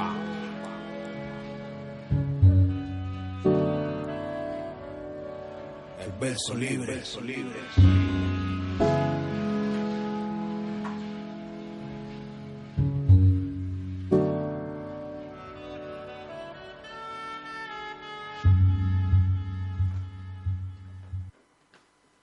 Yeah. Yeah, yeah, yeah. ¿Qué pasa, cabros? Eso que estábamos escuchando era un temita del último trabajo conjunto entre Juan Inaca y Frais. El tema se llama Verso Libre, es en colaboración con el MC cubano Randy Acosta y lo escuchaste en Los Impostores de Marte. Cabros, eh, como sabrán, estamos acá en el estudio de Fulgor Lab con Juan Inaca y con Fray Instrumentos. Eh, estuvimos hablando recién sobre este tema de, mm, bueno, más allá del- de lo que pasó con el barco Open Arms, estábamos hablando del tema de la migración, que es un fenómeno que está golpeando muy fuerte tanto a, Chile como a España y bueno, en realidad es un fenómeno ya global. Así que cabros, muchísimas gracias por haber compartido con nosotros su opinión. Y ahora ya es tiempo de que vayamos a conversar con los artistas, lo que la gente también quiere saber. Eh, tenemos acá dos grandes artistas, ya los presentamos, Juan Inaca, Fra Instrumentos. Eh, digamos, pensando en que hay por ahí algún tipo que vivió 20 años arriba de la montaña, que no tenía conexión a internet, eh, que era un anacoreta, un perdido en la, en la vida, pensando que nos podría estar escuchando esa persona, vamos igual a hacer una pequeña introducción sobre quién es Juan. Así como que no los conocieran. ¿ya? Exacto. Podría ser la, la ma- la madre o el padre de cualquiera. ¿sabes? Claro. Claro. No, mi, mi mamá te conoce, hermano. Mi mamá dejó de escuchar Chayán para escuchar a Juan Inaca cuando hace el, cuando hace el, el aseo. Fue, una- Qué, qué honor. Fue, digamos, un pequeño salto evolutivo. Bueno, eh, Juan Inaca, Juan Ignacio Guerrero. Para quienes no lo conocen, hermano, usted me, me corrige porque son datos de internet que estoy sacando. Vale, está todo mal, te lo digo yo. No, no. Y bueno, eh, mira, transparentemos esta. Estoy sacando algunos datos, no les voy a dar la, la lata completa hoy, estoy sacando algunos datos de la nunca bien ponderada Wikipedia. Eh, para la gente Que no sepa, cualquier cualquiera, cualquiera puede editar. Entonces podría salir acá que Juan Inaca ganó el Oscar por eh, mejor actor secundario del año Sí. 2008 y yo lo leería. Sí. Lo creería. Aquí dice que nació en 1928. ¿Cómo yo le creo eso? O sea, Juan Inaca es un viajero en el tiempo. Sí. Hay fotos que lo, que lo demuestran, ¿verdad? Claro, Juan Juan Inaca. Con un, John con, un, con un celular. Claro, hablando con un celular, John eh, 950. sí, sí. Sí, es raro eso, es raro eso. Oye, eh, bueno, eh, como te decía Juan, si me equivoco me corrige, año 1998 es cuando se cifra por lo menos tu, a tu aparición musical Sí. en, el, en el rap, eh, La Alta Escuela, grupo absolutamente mítico, conformado por... ¿Qué, qué pasó? Un grillo. Están llamando desde el futuro. Esos son los grillos, los grillos del futuro. Llegaron la pizza, llegaron la pizza. Grillo electrónico. Llegaron las hamburguesas. Ah, Eso, eso. Ya, entonces, eh, como estábamos eh, hablando, eh, la alta escuela, Tote King, eh, Juanma, DJ Randy y el hombre que tenemos acá presente, Juan Inaca, alcanzaron a sacar solamente un disco, que es un disco de culto, en pie de vuelo. Eh, personalmente lo escuché muchísimo, hermano, yo creo que acá Cos también. Eh, de hecho, mira, hablo a título personal, pero creo representar como la, visión de muchos raperos de la época. Eh, yo siento que cuando apareció el en pie de vuelo, cambió como la percepción que los chilenos teníamos sobre la forma de hacer rap en castellano. Porque antes, eh, porque antes, eh, claro, habían entrado un par de cosas españolas, pero aún con, con ese fluir, con esa métrica más antigua, más de antes de los 90. Y personalmente, insisto, puede ser que las percepciones sean diferentes, pero cuando yo escuché la alta, clic, algo me hizo clic en el cerebro y vi como un panorama nuevo. De, hecho, de hecho e, ese disco, por lo menos en, Chile en ese momento, se bebía un rap muy de calle, muy eh, de la ropa ancha, muy eh, muy underground. Y, y, la frase típica, otro cabrón con ropa ancha está en la cancha, es una frase que yo que representó, yo creo, a mucha gente en ese momento, porque em, yo yo hoy en día tú ves raperos que eh, pasan piola, como se dice acá, entre medio de la gente, nadie sabe que son raperos y tenían una pega estable, un trabajo, está ahí, pero eh, en tu vida soy rapero y te vestí normal, digamos. Pero en ese momento el rapero era rapero, era discriminado un poco por ser rapero y era un, poco, harto. Igual que, harto. Igual, que allá, igual que allá. Sí, de hecho, de hecho, o sea, eh, serías rapero y no te discriminaron, no eres rapero. Esa frase, si no te siguió un guardia en el supermercado. Esa frase cliché de que no, no, no nos discriminen por ser rapero era real en ese momento, existía. Entonces, eh, para nosotros en ese momento fue es súper importante mm. escuchar esta música tan real. Para mí la alta, para mí la alta fue como lo más cercano a escuchar rap yankee, pero en castellano, algo que yo entendía. Eso te iba a decir, hermano. Creo que quizá el mérito que, pues, que eso igual yo lo he entendido con, con los años también, mirando hacia atrás ya desde un punto de vista mucho más objetivo. Quizá el mérito atribuible a ese disco es que nosotros intentábamos hacer lo que escuchábamos en inglés, pero en español. Claro, eso, y, eso sí. Y quizá en cierto modo, pues conseguimos, luego lo conseguimos. Claro. Salvando con que hay, y ya lo digo honestamente, eh, de la época hay producciones bastante mejores que ese disco. No, sin duda. Objetivamente ya estaban siete notas, estaba CPV, eh, estaba Falsa Alarma, había grupos que llevaban ya violadores del verso, que llevaban ya más bagaje musical claro. y sonaban mejor. Podríamos decir que eran en cuanto a la calidad, pero tal vez en la, la, actitud, la, actitud, claro, la esencia. Claro, y tú capturaba, capturaba, eso y lo transmití, y lo tra, digamos lo transmutaba al español, al castellano hablado. Sí. Seguramente tú en esa época mirabas a artistas como Mucho Mu, lo mirabas hacia arriba porque eran más conocidos que tú. si te soy honesto, eh, yo no escuchaba apenas rap español, ¿sabes? Yo escuchaba rap, eh, yankee solo. Ya, perfecto. Solamente, prácticamente de la costa este y, de la costa oeste los más prominentes, Dre, Noob. Pero yo rap español prácticamente no escuchaba. Ah, perfecto. He Mira, que, a escucharlo, he, empezado a escucharlo a la vejez. Porque no me, no me llegaba de la misma manera que me llegaba el de fuera. Perfecto. Lo veía como que le faltaba algo. Claro. Dentro de que eran mucho mejores haciéndolo de lo que lo hacíamos nosotros. Todo hay que decirlo. Buenísimo. Oye, Juan, y bueno, posterior a la alta, 2003, eh, versión EP, primer eh, trabajo en solitario oficialmente. Sí. También muy, muy bueno, muy, muy recordado. Eh, bueno, después eh, está el Maxi El Hombre, eh, posterior a, esto. Te has saltado, te saltado Caleidoscopio. Oh, perdón, Caleidoscopio. Me voy del programa, hermano. Versión, versión, EP. Sí, sí, lo, lo mencioné. Versión EP, bueno, Caleidoscopio. Perdón por, por esa tremenda falta. Estás leyendo de Wikipedia. Caleidoscopio. alguien lo modificó. alguien lo modificó. Sí, eh, luego... Fui yo, eh, fui yo antes de entrar. Para despistarlo.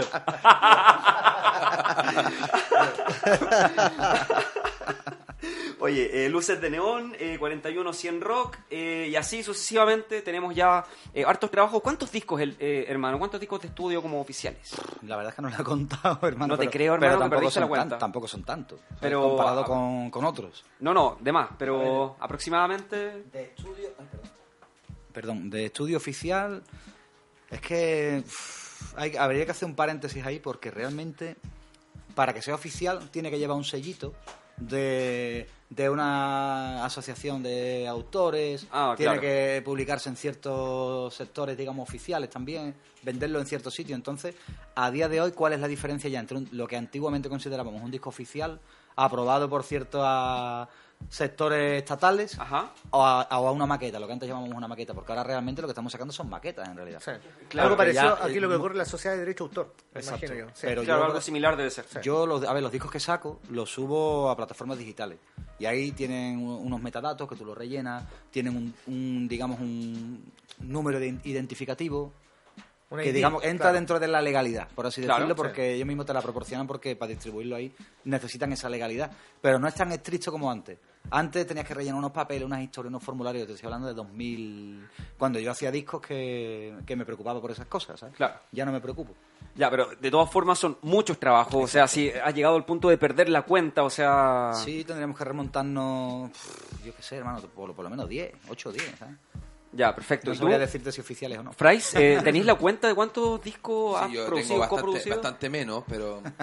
eh, no, o sea, a ver, son... El oficial, el primero fue Respira, que ese es del año 2008. 11. No, 2008. Oh, Ah, Wikipedia. mintió, mintió Wikipedia. nuevamente. Nos ha No, no, una mala pasada. Respira es 2008. Ya, O perfecto. sea, yo lo empecé a hacer 2006, 2007 y salió 2008. Hermano, ¿tú partiste produciendo aproximadamente año? Eh, yo creo que fácilmente fue cuando iba en octavo básico, en el 98. Cacha. Ojo, yo tengo, yo tengo, eh, yo estudiaba sonido 2000, año 2002 y yo tengo recuerdo de un compañero, esto es una anécdota, eh, Gonzalo, yo creo que a lo mejor te acordás del GON, Ya, sí, pues. eh, y tú producías temas del GON. En Sí, el año po. 2002, el Sí. Yo creo que estaba en el colegio todavía Sí, y yo po. estaba estudiando ya. Eh, Y ya produciendo. Y ya produciendo. Mi compañero, un rapero, me decía, no, me produce el Frais, un loco de la ciudad eh, de, perdón, de Huechuraba. Huechuraba, Claro. del, en este caso de los Libertadores, me De decía. los Libertadores, Claro. Y, y imagínate lo- la data de que yo conozco a Frais eh, como por su música. Claro, imagínate. no se conocían ustedes No, no, personalmente. no, para nada, pero- yo lo conocí hace unos años, pero... Claro. Ya, perfecto. Pero no el 2002, ¿cachai? Yo ya tenía conocimiento de, lo, de Fries.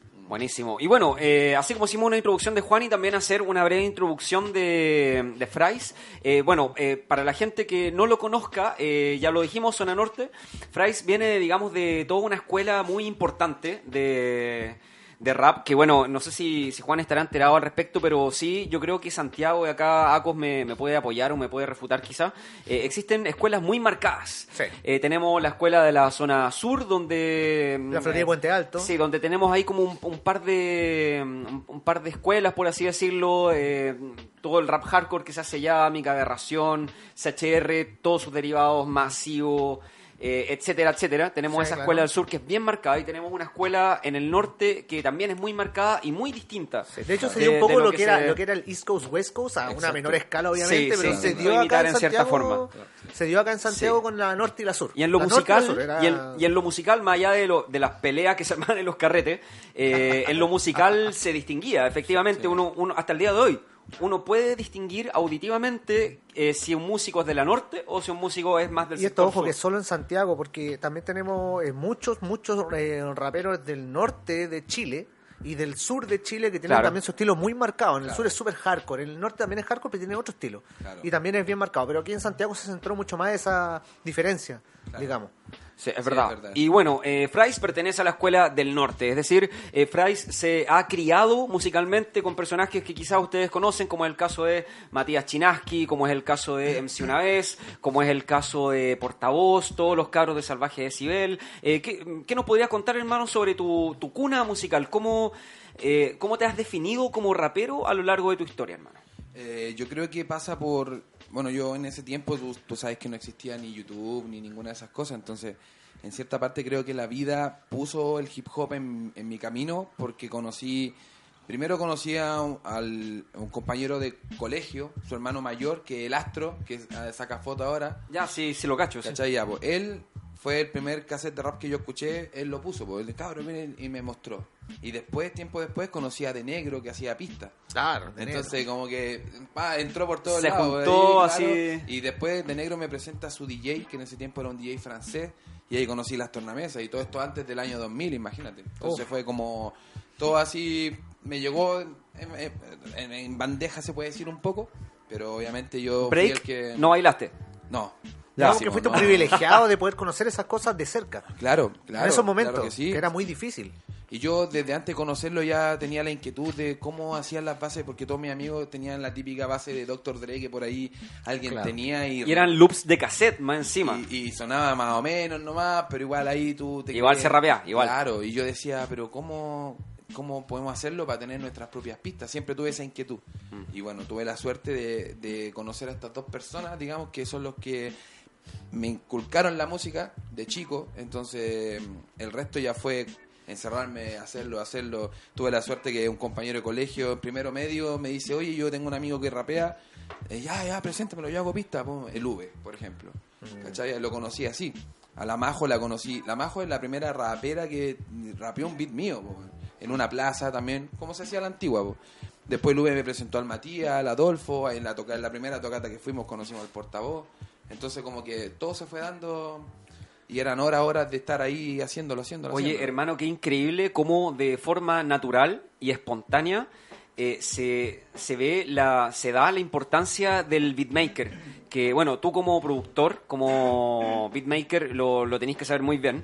Eh, durante mucho tiempo al beatmaker se le tuvo un poco como en el segundo plano, hermano. Ni siquiera se le ponían los créditos. Muchas veces uno como oyente escuchaba un, un tema con un beat agiladísimo y yo quería saber quién era el one que hizo ese beat y no tenía idea. Es que no toda la Entonces- gente redondaba en ese dato. En ese momento Claro. no se daba. No, no no. se Y- daba. era muy poco. Hoy en día es importante. Y, a través de una historia como la tuya, eh, uno se da cuenta de lo importante que es el beatmaker. O sea, que de estuvo hecho, tan relegado Frais, porque Frais ya tiene tres discos eh, de producciones solo de él. Bueno, aparte, lógicamente, de Caballo Negro. eh, antes de eso, con invitados, tiene tres discos. Claro, porque bueno, muchos cabros de allá, que ahora son cabros ya cono- eh, conocidos, connotados dentro de la, de la escena, eh, partieron quizás no gracias a ti, eh, pero, pero sí ayudados por ti en gran medida, ¿cachai? Es decir, quizás va a sonar un, un poco como grande lo que voy a decir, pero quizás la, la historia musical de todos estos cabros habría sido distinto si tú no hubieras vivido ahí.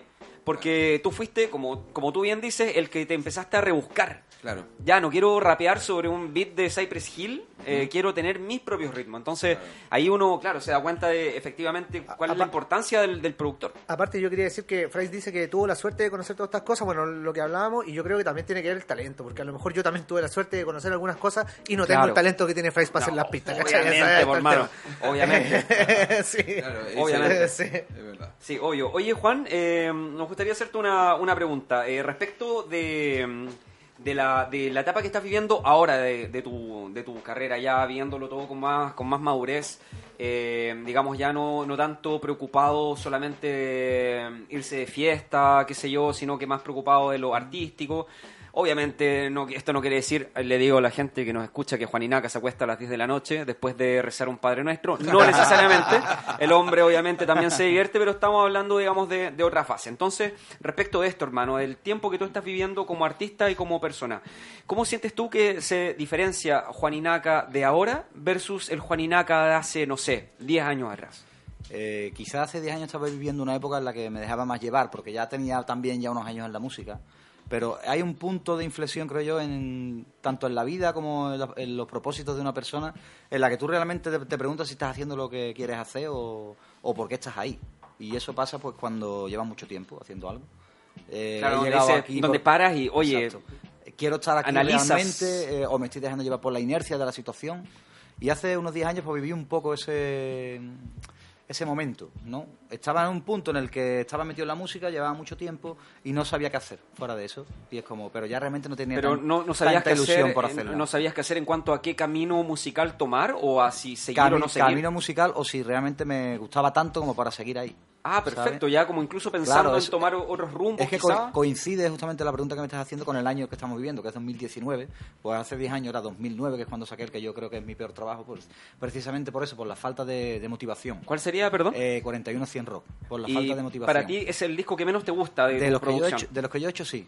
Como... Ese disco estaba planeado sacarlo con, un- con una discográfica, digamos, Sí, en y lo 2008 sacaste con iba a salir en 2008 y finalmente salió en, do- en 2009 Exactamente. ya de una manera muy desmotivada porque muchos problemas ya con la discográfica no se reportaban, digamos. Eh, yo quería que lo liberaran para sacarlo por otra discográfica. También un momento de punto de inflexión en la industria en la que ya las discográficas dejaban de pintar tanto y Claro. ya se empezaba más a llevar Plena de- crisis del CD. Exacto. Lo- ya era más lo de lleva, háztelo tú mismo, pero cómo me lo hago yo mismo, si siempre lo he hecho con discográfica. Eh, esto con- cómo lo hacemos ahora para vender discos, si ya se están dejando de vender discos. Muchas cosas, muchos cambios de paradigma que a lo mejor si eres una persona que ha estado metido en la industria desde el 2002, 2003, como he estado yo, pues te cogía todo de como un como cuando vas conduciendo y te viene un coche por el ángulo muerto y no lo ves, que te quieres cambiar de carril, ¿sabes? pues ese rollo, ¿sabes? Y entonces, con el tiempo, pues me he ido afinando y en los momentos de, digamos, de mayor desilusión con la música, lo que, lo que he hecho siempre es decir, mm, no te preocupes por, por esto, sino que simplemente escribe, ¿sabes? Lo tuyo es escribir. No tienes que preocuparte ni de vender CD, ni de grabar videoclips, ni de eh, promoción, ni de eventos. No tienes que preocupar de nada, ¿sabes? Eh, simplemente preocúpate de escribir. ¿Tienes ganas de escribir? Sí, vamos bien, ya está. Y eso es siempre el- la piedra de toque a la que a la que yo me he aferrado, ¿sabes? Y es la razón por la que ahora mismo pues, estamos aquí hablando, Exacto. ¿sabes? exacto. Porque a lo largo de tantos años pasan muchas cosas por la vida de una persona. Buenísimo, completísima Totalmente, respuesta. sí. Superó todas mis expectativas, Sí. hermano. Oye, hermanito Vagos, eh, tú eh, también querías hacerle una pregunta acá. Sí, yo tengo una, una pregunta sobre Caballo Negro, ya entrando en el disco netamente. Eh, es si, eh, bueno, ustedes decidieron hacer el disco juntos, ¿cierto? Y, y- supongo que tienen, eh, tienen cosas en común por las cuales llegaron a hacer este disco juntos. Entonces yo tengo la duda si es que existe algún grado de interacción del, del ámbito de uno sobre el otro. Me explico. Eh, por ejemplo, si Juani eh, en algún momento infirió en, algún, ingirió en alguna pista tuya, de algún modo, o sea, escucharla a medio hacer, para después decirte, mira, cámbiale esto, o por ejemplo, tú pudiste tratar o eh, poner algún tema que quisieras tocar tú en, algún, en alguna temática que pudiera escribir Juani, por ejemplo. Eh, si bien decidimos, eh, sacamos algunos temas que llegamos a- al mutuo acuerdo, por decirlo así. de Temáticas, que- digamos, letras. Claro, y beats también, de los dos. Ya. Pero no así como, como que yo recuerde, como que Juan me diga, oye, mira esta pista, agrégale esto, qué sé yo. No, Ya, han, sido, no han sido cosas mínimas. Y temáticas tampoco. Y generalistas, No, sí. en realidad. Es como, esto me gusta, esto no me gusta. Claro. Pero no me meto en cambiarle la nota debajo. O él me sea. dice, este coro, cámbiale esta palabra. No. no Tú no produces nada. Algo, algo produzco. Sí, Algo Hay un tema que hay igual un, lo hay un, un tema que era eh, lo habíamos grabado incluso y de última vez decidimos sacarlo y de repente el Juan ya un par de días antes donde que ya íbamos a tener el máster listo me dice oye cabeza es ¡Hostia, palo! es que dice tenía una pista en el baúl ahí y, y- y que es camina o revienta ¿Ya? Entonces esa pista en el fondo la hizo Juan ¿En y serio, tengo entendido que está a medias con el Sí, cirujano, ¿no? el Juanma, bueno, cirujano, que nos ayudó también con temas, de, con temas de sonido, sí. Nos ayudó también con temas de sonido, de mezcla y de máster y tal, en el disco este.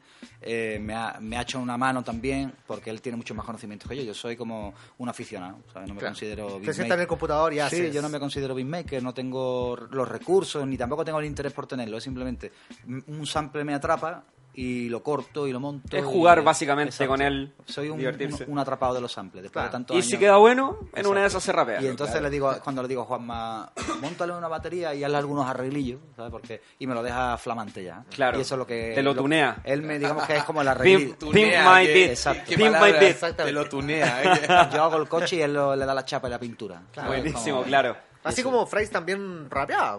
Claro que Eso sí lo- claro que sí Ya lo sabemos, ya lo, lo conversamos. Oye, ¿hay veces. algo grabado así como si alguien se metiera en la volada y empieza a hacer así como... El primer disco de como- Mente Sabia que se llama Show de Rimas, ahí rapeo yo. Pero eso está registrado, está en existe. YouTube, está en YouTube. Ah, ¿en serio? sí. Ah, ya. Y Cacha, un concurso con eso, los invasores de mar. Cabros, es, un busquen. concurso de eso.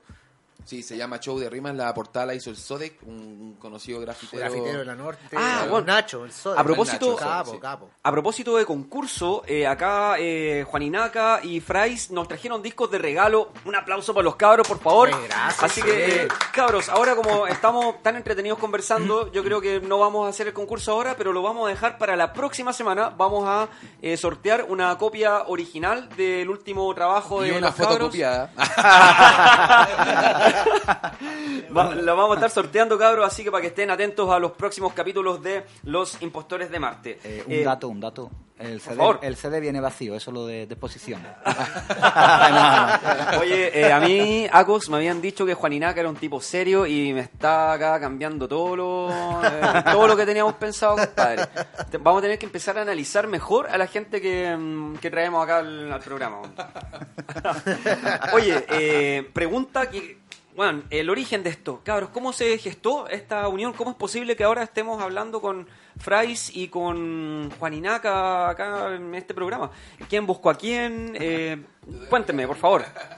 Eh, bueno, realmente nos puso en contacto Tame, Alex Tame de Movimiento Original, que igual yo lo conozco, tengo muy buena relación con él desde hace unos años ya. Perfecto. Y tú estabas preparando recortes, si no recuerdo mal, y querías que yo saliera en el disco. Exacto. Y a través del Tame pues, nos pasamos el número, tal, empezamos a hablar y la conexión surgió musical, tanto como musical como personal, surgió rápido. Fue Deudas, Sí. eh, la canción que hicimos. Ya. Entonces Juan me Eso en dice- recortes. Era para recortes, Era para pero, recortes, pero pero- Juan me dice, este a cabeza, ¿por qué, ¿por qué no lo dejamos para el del amor y otro? Así como algunos se dicen gordo, mi Oye, guatón chancho. culiao, así. Tan culado. y la concha tu madre, dame, Como la china esa, que mira, ay, guatón, coleado, weón. dame deudas para mi disco, Oye, sí. guatón culiao. Entonces Juan me dice, oye, ¿podemos dejarla para mi disco y hacemos otra para tu disco? Y yo, Por favor. hostia, vamos. Me vi en la, en la portada del disco de Juan Ignacio que decía Beat Fra Instrumente, para mí fue así locura. Buenísimo. Entonces, bueno, Para después todos, hicimos... Y los después, que lo vimos. Sí, sí, Sí. Y después hicimos Todo el Mundo, que ese sí quedó para recorte. Entonces esas fueron como la- las dos primeras canciones que hicimos. Y que bueno, pasó que las dos nos gustaron mucho. Entonces fue como... Había feeling musical. hermano. Claro, claro, Sí, sí, claro. sí. Había que cultivar eso, siguieron en contacto Sí, y sí, en qué momento surgió la, la idea de, de hacer ya un LP, un trabajo más formal, de quién Yo- nació, yo, fue no, mutuo. no recuerdo tampoco un momento exacto en el que dijéramos vamos a hacer un disco. No. Claro. Yo Fue como vamos empezaron a grabar de a poco. No, no, no, no, lo, no, lo- no. lo que yo recuerdo fue cuando, cuando Juan vino al subterráneo la, la, bueno, la vez anterior. Sí, es verdad, ¿Ya? tienes razón. Sí, eh, ahí, eh, Juan me dice, oye, estoy acá, eh, ven a darte una vuelta, compartamos. Él estaba con, con su mujer, yo, yo fui con mi pareja. Él, él llegó con un regalito bajo el brazo, ¿sabes? Claro, como- y no hablamos de la cigüeña, ¿sabes? con, un- con algo, ustedes saben qué, pues cabrón, algo verde. ya, y el asunto es que entre conversa y conversa fue como, oye, podríamos probar las cosas que Sí. hicimos tan buenas, veamos algo más. Y ahí ya Sí, empezó a crecer. Tienes la idea. razón, esa fue la, Esa fue la instancia. piedra de toque. Sí. Y bueno, ahí de- nos pusimos la propuesta de hacer el disco y ya fue un proceso de un año y medio eh, virtual en que yo mandaba pista, mandaba pista, mandaba pista. Sí. Juan me decía, bueno, esta aquí y mandaba algo grabado, una maqueta. Claro. Un año y medio en el que han ocurrido muchas cosas, cada uno dedicado a nuestros menesteres, lógicamente, Claro. nuestras vidas, pero siempre con, con el disco aquí en el subconsciente y siempre escuchando pistas, eh, apuntando ideas, desechando ideas. Y igual eh, la idea era hacerlo un poco más largo, pero mm, tenían que ser temas que resistieran el paso del tiempo. ¿sabes? Ah, ok. Eh, para nosotros me refiero, que igual el- algunos de los temas pues, son de los primeros que escribimos. Imagino que de un tiempo primeras- después ya no, algunos no te Exacto, gustan. Exacto, pero si me siguen gustando, si nos siguen gustando, son los que han quedado. Claro. Lo bueno es que se pueden poner de acuerdo y llegaron Sí. a un consenso y llegaron a unos temas que están excelentes, además el disco entero, Gracias, hermano. de principio a fin, muy bueno. Y que Vale, es muy hermano. importante trabajar con tiempo, que eso es algo que se ha perdido mucho ahora. Claro. si, tú Sí. quieres que, si tú quieres que lo que tú hagas resista al paso del tiempo, tienes que dedicarle tiempo. El disco podríamos haberlo tenido en menos de un año, pero al final decidimos, eh, lo conversamos y fue como, no, démosle unas vueltas más y él se alargó un medio año más. Que no Claro. fuera un hit que pega y mañana ya Exacto, no, ya que, no se que escucha. también puede ser que es que es haciéndolo en dos días quede un tema para toda la vida. Exactamente. Pero, Sí. no- pero es más difícil. No creo que los Es discos poco de probable. no creo que los discos de Led Zeppelin o Pink Floyd los hayan hecho en un mes. Así A que eso vamos, eso vamos. Eh, Ahora veníamos no, escuchando me hace- me hace razón lo que. Veníamos escuchando Stairway to Heaven en el, en el coche. Mira, a propósito, está todo conectado, hermané. Hermanito Hermané. por favor, jueguesela con algo ahí. Eh, sí, yo tengo una, una pregunta más que nada sobre la visión que tiene usted. Bueno, sabemos, eh, conocemos la- las letras de, de Juani por, por, por, por su discografía completa, digamos, que hemos escuchado. Y sabemos que hay una visión social, hay, hay, hay de todo un poco en las letras, pero eh, hay una visión súper social sobre el, mundo, la política, y con harta crítica a la sociedad actual, sobre todo. Los gobiernos, qué sé yo, los poderosos en general. Eh, cuando se juntaron, porque por ejemplo a Frais eh, lo, lo hemos escuchado rapear poco, por lo- solamente lo que lo que conversamos delante, Claro. pero no tenemos una visión a lo mejor de lo que él piensa. Entonces, eh, ¿había algún punto de convergencia entre ustedes sobre las temáticas? Porque sabemos tu visión sobre el mundo, pero no sabemos la de Frais, por ejemplo. Y, y supongo que tiene que haber un- una concordancia entre lo que se hace el uno y el otro, digamos. Claro. o sea, por algo hacen. Musicalmente y Exactamente. valóricamente. Hombre, Exactamente. Oye, yo creo que eso eh, por naturaleza se dio. Yo eh, las letras del Juan las vengo escuchando de hace tiempo y Juan, si bien siempre te sorprende con una frase nueva o con algo dicho de otra forma, su, su visión es conocida. Entonces, a mí me gusta, Claro. yo tengo una visión bastante similar. Si es como que, no sé, yo te digo a ti que escuché un rapero y por mucho que te gusten las instrumentales que tiene, si su ideal es distinto a tu pensar, no lo escucháis.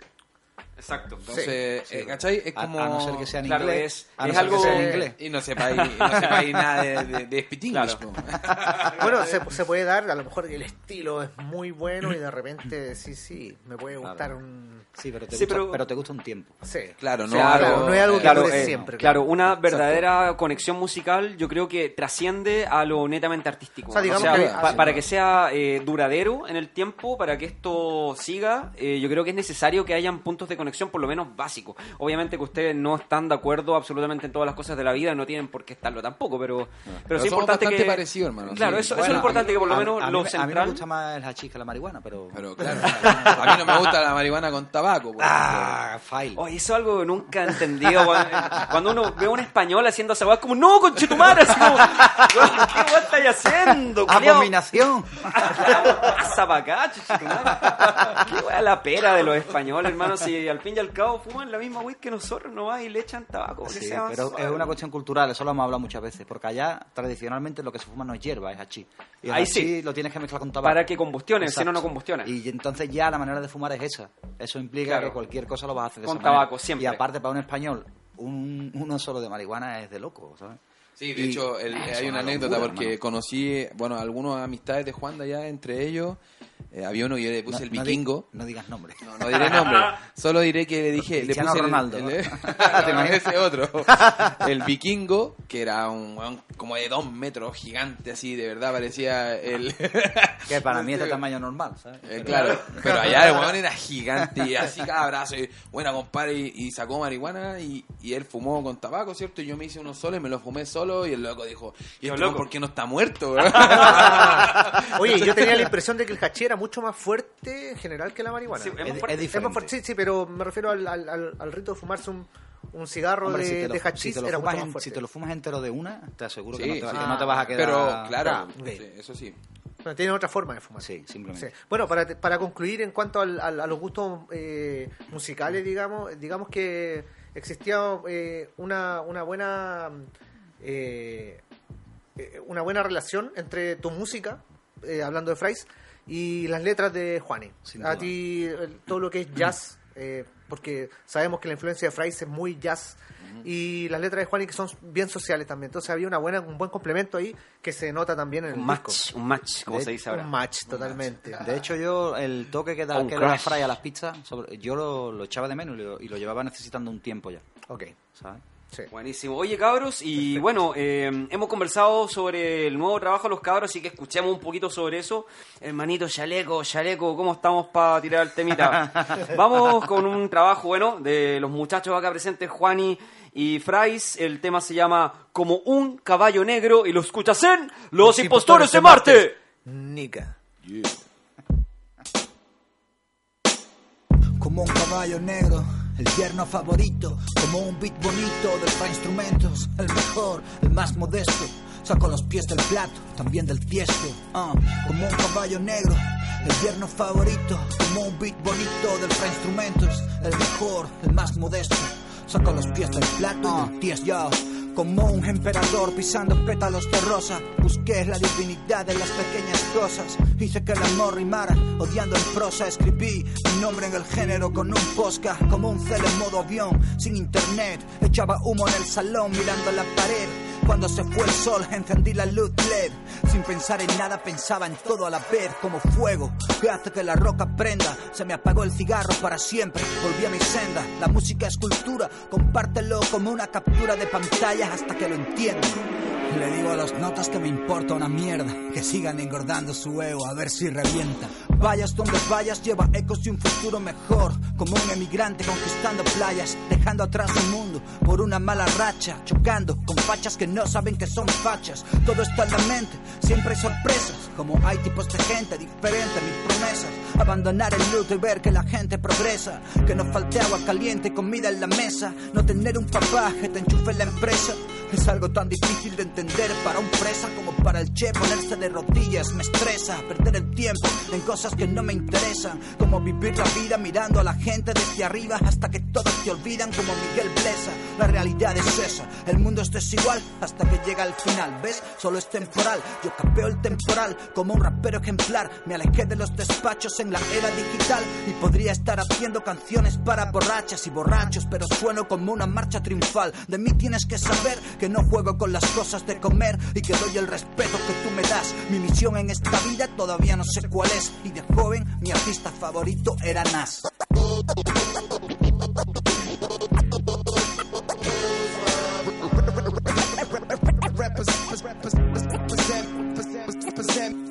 Como un caballo negro, el yerno favorito, como un beat bonito del fa instrumentos, el mejor, el más modesto. Saco los pies del plato, también del tiesto, ah, como un caballo negro, el yerno favorito, como un beat bonito del instrumentos, el mejor, el más modesto.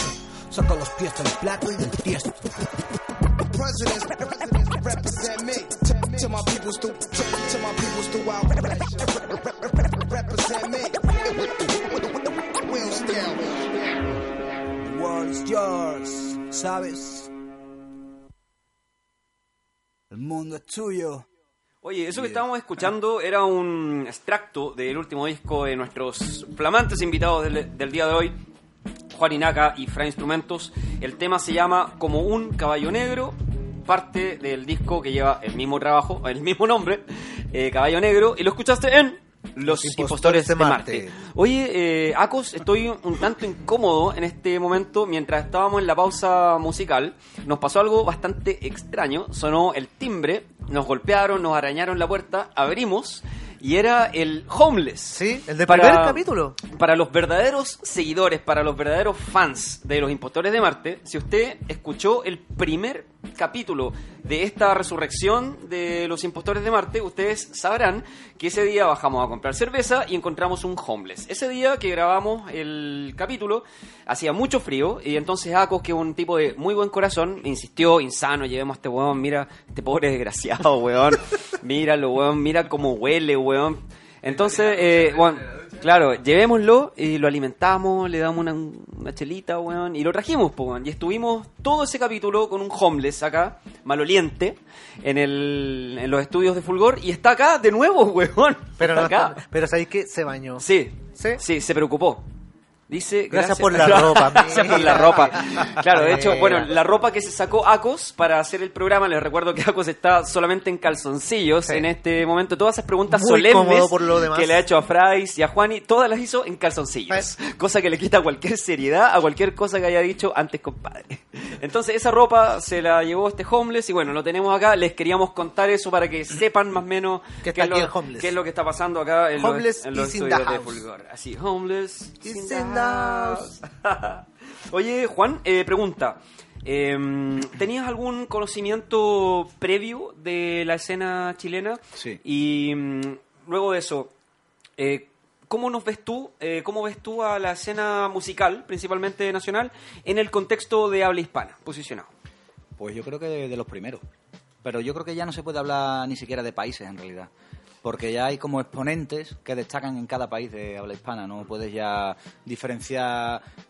Esta no es como la liga de fútbol, ¿sabes? Que puedes decir a lo mejor. La liga española probablemente sea la mejor. Después la, la inglesa, después la italiana. No. Claro. No, ahora ya creo que la cosa funciona por exponentes. Tú dices, hay X exponentes en Venezuela que son muy buenos, X exponentes en España que son muy buenos, X exponentes en Chile que son muy buenos, en Argentina, eh, en Perú, en Uruguay, ¿sabes? Y en México, y es así. Claro. Ya creo que hay que pensar en un contexto más, se, más global. se pierden un poco la- las banderas, se acortan las distancias y bueno, los tenemos a los dos acá, un chileno y un español que no se, no se conocían, seguramente, claro, Fray te conocía a ti de antes por eh, por un tema de tiempo, por un tema de renombre, pero los tenemos acá y eso es una prueba fiel de que, claro, Internet, bueno, de hecho, Internet, es Internet. El, O sea, el medio. Dentro de toda la, la caca que, que tiene Internet, eh, también hay, hay cosas... honrosa a WeTransfer, por favor. Yo digo WeTransfer, pero en verdad es We- WeTransfer. Mención honrosa a WeTransfer. No sé si Juan entiende, pero WeTriar es como vomitar. WeTransfer. Muchas gracias, WeTransfer. Oye, ese, ese es un aspecto que quizás la gente que conoce solo la faceta musical de Frais no la conocen. Frais es la persona que yo más conozco en la vida, Acos, en la vida, el, el campeón mundial que yo he conocido para cambiar nombres, para poner sobrenombre, en- pero en cosa de segundos. Déjame- así, déjame decir un ese par que es- yo recuerdo. Es un talento que tiene Frais, pero Fry increíble. Instrumentos, Fries, Adam Sampler, eh, Arturo Vidal. Sí, Arturo Vidal. Eh, no, eh, eso recuerdo por el momento. O sea, si Deben haber 20 más. Sí. Y- Arturo Vidonta Arturo- después también. Mira, aquí su amigo eh, NN dice Mari Kensen. Oh, maldito homeless, weón. Se las va a ver conmigo, weón. Se las va a ver conmigo. Hoy no come, homeless. hoy no come. Hoy- No, no, compadre. No. Y le vamos a sacar Sácale la esa ropa. Claro, devuélvele la ropa, inmediatamente. No, ya no, porque está hediondo. No, no la quiero. Déjatela. Oye, eh, buen punto, Juan. Eh, claro, se pierden un poco la- las banderas y, y eso en realidad es muy positivo porque eh, eso facilita que estos exponentes, como, como tú bien dices, se muevan mucho por todos los países, se hagan muchas conexiones que quizás antes nunca nos hubiéramos im- imaginado. De hecho, yo me acuerdo que, no sé, te hablo año 2000, como para dar un, digamos, un, un tiempo, cuando un chileno hacía una colaboración con un extranjero cualquiera, era como la cagá. Y- Era lo máximo, sí. En, incluso- España, en incluso- España igual, ¿eh? Sí, con, por ejemplo, Violador- yo me acuerdo CPU, con eh, Yeru. con Kill Army, Exacto. bueno, clásico violadores Sí, con. Yeru. ¿Cuál Sí, pero más? fíjate la relación. En España se hacían eh, featuring con, Con gringo. con gringo y nosotros hacíamos featuring con españoles, por ejemplo. Cla- Sí, y muy sí, pocos. se daba, y, muy- y- y muy pocos. Sí, porque la, la calidad de las producciones, además del rap, que era eh, eh, llevaba muchos años antes en España, la calidad de las producciones era muy buena en España. Claro. Más, allá- más que en Chile. A lo mejor tenía alguien con mucho talento, pero no se podía explotar ese talento. Claro, pero. En ese momento en Chile. por- quizá por el acceso a los equipos también. Exactamente, sí. No- Sí, tiene todo que ver con, con, con, con el- la calidad, con la... Porque eh, me- adquisitivo. yo me acuerdo que en Sevilla estábamos haciendo recién beats medio que y ya estaba Griffy, por ejemplo, que está que viene que es como por la parte de Barcelona, que está pegado a Francia, tuvieron un acceso antes a, la- a la- a lo que es la MPC, yo no sabía ni lo que eran esas máquinas, ¿sabes? Cuando Claro. yo sabía que había un programa que se llamaba Fast Tracker, después llegó uno que se llamaba Fruity Loop, ¿sabes? Pero lo que era una MPC o lo que era una SP1200 ni teníamos ni puta idea, ¿sabes? De lo que era eso. Y ya había gente que la ocupaba en el norte de España y esos son pues los adelantados. O en Madrid, ¿sabes? En el centro, que es donde llegaba todo. Digamos que Francia tenía un poco más, era un poco más... Claro, los franceses siempre estuvieron más adelantados. Más a que la vanguardia. Los franceses y los alemanes, digamos. Claro, y Y venía, los todo ingleses, desde, claro. venía todo desde allá, digamos. Sí, de hecho el rap, escuchar el rap francés de la época de los 90 y escuchar el rap español Sí, de los totalmente, 90. sí. ¿sabes? Claro. Oye, eh, Frais, eh, cuéntanos un poquito sobre el proceso creativo del disco. Eh, ¿Cómo fue? Eh, bueno, eh, tú hiciste un viaje a España, entonces ahí yo creo que se dio el, el- el grueso del desarrollo del trabajo. Cuéntanos cómo fue. No, la verdad que el, el- yo creo que la parte más eh, elaborada del disco la hicimos a distancia. Porque cuando yo fui a España ya teníamos casi todos los temas más o menos Mm. claros. De hecho, Ya. yo fui a... e hicimos unos clips, varios clips de hecho, que lo hizo Legendario. Eh, y ahí hay una anécdota muy buena porque... Legendario de Dogma Crew. Dogma Sí. Crew, sí. Ah, ok. Que bueno, Legendario, por lo que yo me di cuenta ya, desde hace un tiempo trabaja con SFDK. Es parte como del staff de SFDK. Claro. Y, Audiovisual. Y le hace la segunda igual, Y, en no, los shows. y- y Ah, en- ok. me imagino que en otras cosas más también. No, sí, en los shows es como el apoyo, Ajá. eh, es como el hype man, digamos, ¿no? Claro. Ah, ok. Y aparte, pues trabaja la parte audiovisual, pero porque él tiene también esa faceta. Ok. Claro. No es que él, no es que él ocupe, digamos, los clips de SFDK, no, él que tiene. No. Ajá. Él lo hace, tiene esa faceta también. Claro, Bien, ento- bien. entonces resulta que uno de los clips que hicimos, que es el de un día gris, que es en fondo croma, ese lo hicimos en el lugar, como en la oficina de SFDK en el fondo, que se llama La Factoría. La ¿no? Factoría. La Factoría, sí. Estuvimos ahí, Juan me llevó para allá, y allá está el estudio de grabación de SFDK, están los discos de oro, digamos, está su merchandising, está... Está todo, es como la casa de ellos, pues donde, donde funciona Claro. SFDK. Mucha historia en ese lugar. Sí, o sea, creo, No, creo que hace lo han, cogido poco... hace, lo han cogido hace poco. Ah, Claro. Están arrendando hace dos meses, güey. Sí, No, pero, pero lo, lo- lo- bacán es que a mí me gustó el lugar porque era como aquí en la ciudad empresarial, por ejemplo. ¿Ya? Alquilaban un galpón gigante y ahí estaba todo. Ya, muy profesional. Es la idea. Súper Sí, profesional. es la idea, Claro, claro. sí.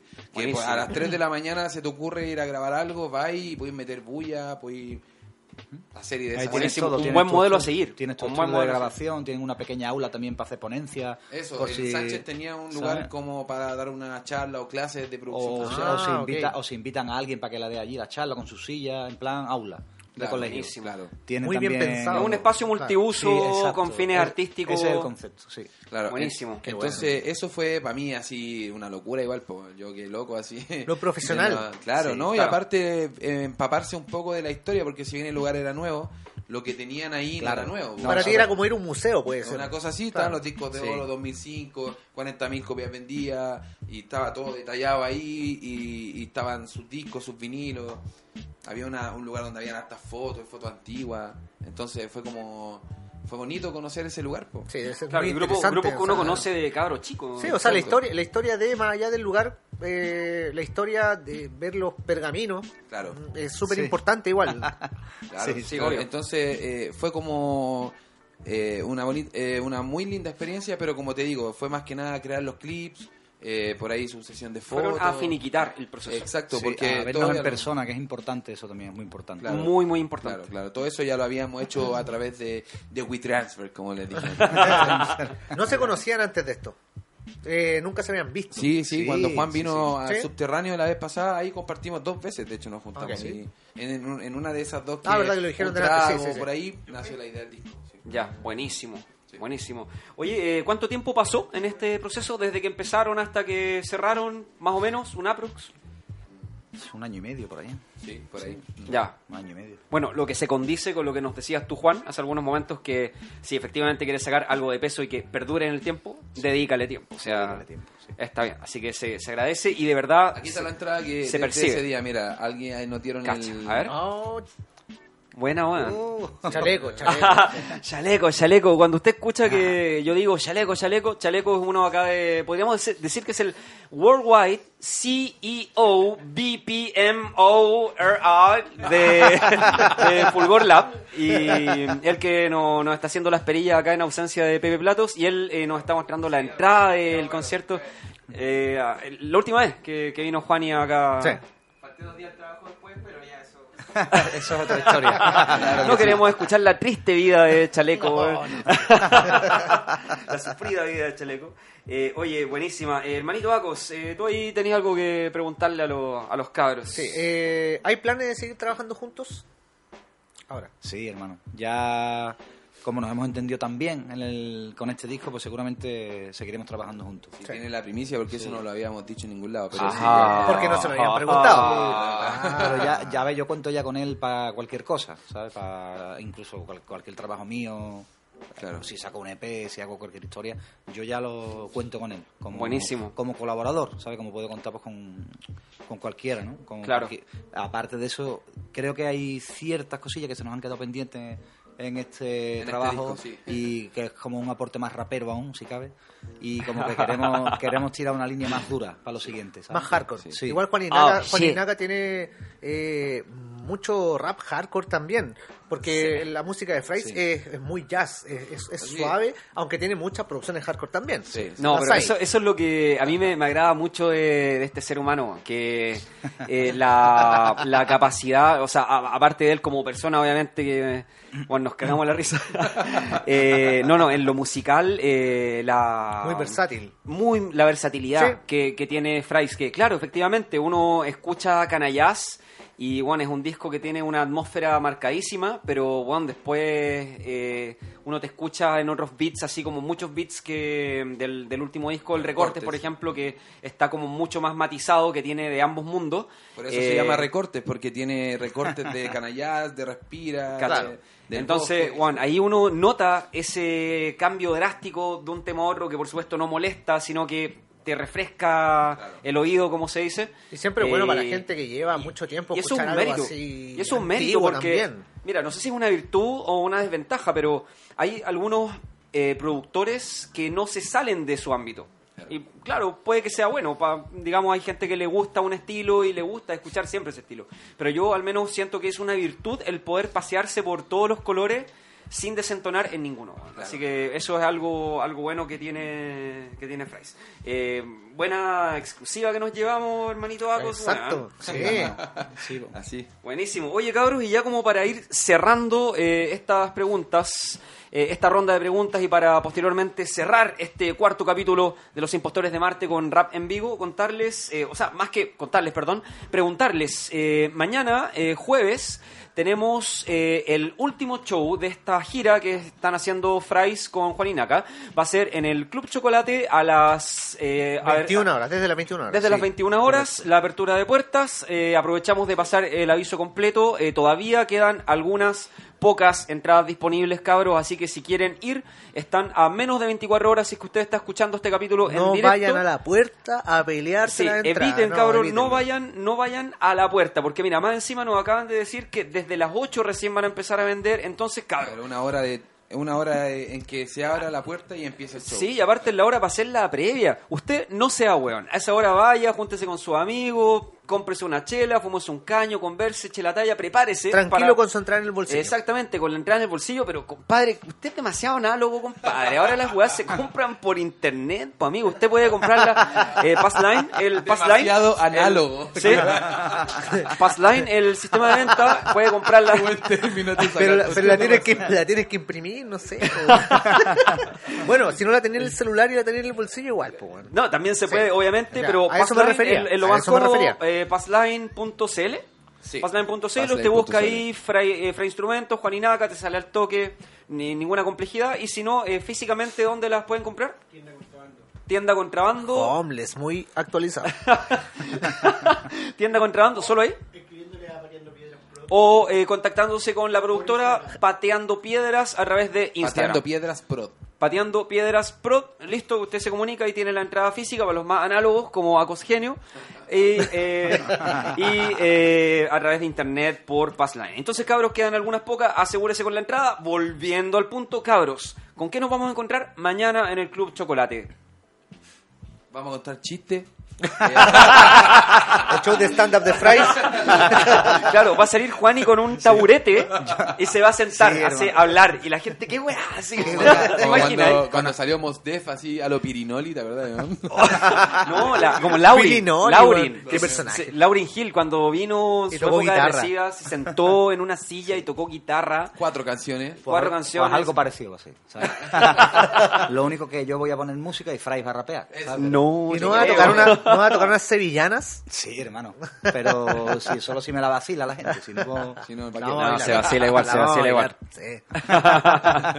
ya vos cabros, ¿qué Bueno, se viene mañana? en serio, eh, eh, se viene, vamos a hacer eh, obviamente temas del disco y creo que también, eh, cómo no, eh, pasar por un, claro. echar un vistazo. Se agradece, el Es- fanático lo agradece. De es, todas maneras. es obligatorio, vamos, de hecho, yo cuando voy a ver a alguien que igual lleva mucho tiempo, voy a verlo en directo, exijo que me haga los clásicos en directo, ¿sabes? Claramente. Porque los quiero escuchar y punto. Así Uno que- siempre está del otro lado de la Exacto, trinchera también, entonces exacto. uno conoce las dos miradas. Así que yo hago lo mismo, ¿sabes? Cuando damos el show, independientemente de que presentemos los temas nuevos, vamos a pegar el repasito también. Y, y el show igual viene largo, va a ser, no va a ser entrar y pegar, vamos a llevarnos un rato en el escenario.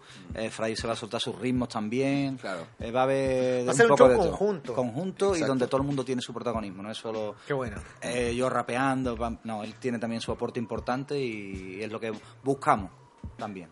Oye, el, el público nos pide que tienen arma blanca. Eso es algo que nos pide el público, no sé. No, Eh, qué público, qué público. eh, no, no, no es el público, es el homeless. este mendigo, weón, sabe de rap.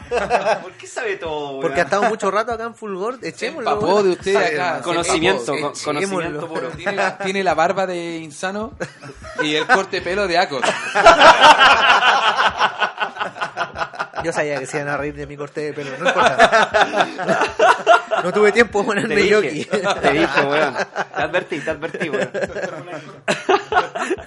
Oye, eh, genial. Eh, se agradece eso, weón, que efectivamente tienen temitas antiguos también porque... eh, digamos, hay que dar, darle tiempo a que la gente conozca el último trabajo. Sí, Entonces, sin duda, sin duda. eh, así que siempre está bueno como ir ahí intercalando quizás y, temitas no, y no hay que renegar tampoco de, de lo antiguo. No, por Uno supuesto. a veces dice, "Uf, llevo 15 años rapeando esto, hermano. ¿Sabes? Me lo, te lo podría cantar al revés. O ni siquiera lo ensayo. Claro, y se aburre, ¿sabes? uno se aburre Pero de los mismos temas. igualmente hay que disfrutarlo también. Y hay aparte que que compartirlo con la gente. Es, y- es lo que te hizo estar acá ahora. Exacto. No hay que renegar de eso, hay que incorporarlo, ya está. Exactamente. Forma parte del bagaje de uno y, y se disfruta Y igual. la gente lo quiere, la gente lo quiere. Y hay que, hay que hacerlo, ¿sabes? Así que yo por mí encantado, hermano. Perfecto. Totalmente. Así que bueno, eh, nos vamos a encontrar con eso mañana, Club Chocolate, desde las 9 de la noche. Entradas a través del sistema Passline si las quiere comprar de manera virtual para tener el ticket en su celular. De lo contrario, comuníquese con eh, Pateando Piedras Prod a través de Instagram, Pateando Piedras Prod en Instagram o tienda contrabando si anda por ahí por las cercanías. Eh, hermanito Acogenio, no sé si quiere decir algunas palabras al cierre antes de que nos vayamos con No, los, unas palabras al cierre. cabros. Suena un poco raro. no, güey. Juan no lo entendió. Yo creo que no lo entendió. ¿eh? El ¿Cómo se- cierre- bragueta se dice en el España, cierre- ¿no? Ah, vale. Claro. La cremallera. Una palabra al la cierre, cremallera. La cremallera, palabras a la cremallera, claro. Bueno, quiero decir unas palabras para finalizar. Eh, Ah, ahí sí. vale. Eh, eh, primero agradecer, bueno, que estén acá. Estamos muy contentos de que estén acá y que van a estar invitados siempre, como Fries ya lo sabe, porque hasta, esta es la cuarta vez que está con Aburre de nosotros acá. cornetín. Me gusta venir a agarrarlos para el huevo. y agradecer que estén acá y estoy muy contento. Yo igual, hermano, yo igual. Sí, bueno, Igual, totalmente. gracias por, que- por invitarnos, hermano. No, cabrón, muchísimas gracias. Eh, eh, comentarles que este programa partió en un sucucho. Eh, ahora estamos sin desmerecer el lugar donde grabamos, por supuesto. Pero sí- Gracias, gracias. pero Era sí- mi casa, era mi Era la casa. Era mi casa, gracias. Partimos en un gallinero. En un, palo, en un palomar. Claro, partimos en un palomar, eh, ¿cierto? Y ahora estamos acá en Fulgor y estamos con artistazos, como es el caso de Frais, como es el caso de Juani, la crema de Chile, la crema de España. Así que, cabros, los agradecidos somos nosotros. Eh, también, por supuesto, queremos darle las gracias a toda la gente que nos escuchó en vivo. Queremos darle las gracias a la gente a la gente que nos postea en redes sociales, a la gente que nos está siguiendo, a la gente que ve las historias, etcétera, a toda la gente que le está dando soporte a este loquísimo proyecto que es Los Impostores de Marte. Y cabros, eh, para despedirnos vamos a darle con algo que yo me imagino que muchos estaban esperando. Si tenemos a estos dos invitadazos acá en el estudio como son Frais y Juani, por supuesto que ustedes querrán escuchar una pequeña muestra de su rap en vivo.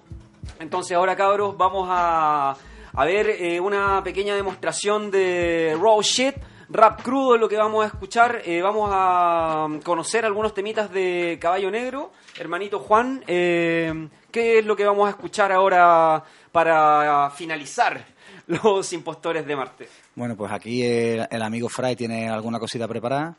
Yo igual me voy a dejar llevar un poco. Ya, Siempre me gusta, mejor. que, me gusta que él tome la iniciativa Mejor. Con la pista que, que va a poner, así que él manda. Ya, maravilloso. Entonces, los dejamos ahí. ¿Está Bien, hermano, yo relajado aquí. Ya, perfecto. Usted no lo ve, Juan está sentado. Vamos, esto fue Los Impostores de Marte. Gracias, cabros. Chau, chau, chau.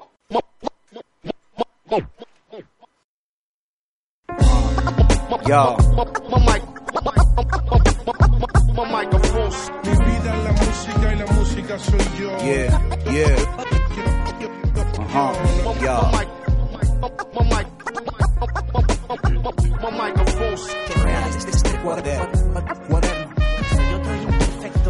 Yo, hey, no creas todo lo que dicen, busca el contraste, y soltando lastre, vuelvo al origen, pongo a trabajar el músculo principal, ya no hay tiempo para seguir flexionando bíceps.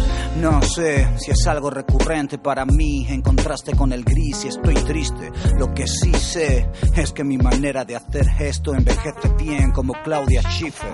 Dejo que curen las cicatrices, voy al teatro, oigo el aplauso, salgo a hacer pises. A estas alturas de la vida me pregunto si tengo lo que quiero, si tengo lo que quise. Porque es difícil hacer balance. Solo intento ser constante en tiempos de crisis. Si Dios es un árbol, las raíces son el génesis. y los frutos apocalipsis. Ser un tipo terco es el arco de mi personaje, en homenaje a los cuerdos que quieren dejar su cuerpo, pero se aferran a la vida porque sería de locos no hacerlo. No voy a negarlo, a veces todo es demasiado. No sé vivir y no contarlo. Voy a confesarte algo. El mejor clip para este tema, hermano, es uno en el que yo no salgo. No. Vivimos en constante cambio Yo. y ya no soy lo que quise ser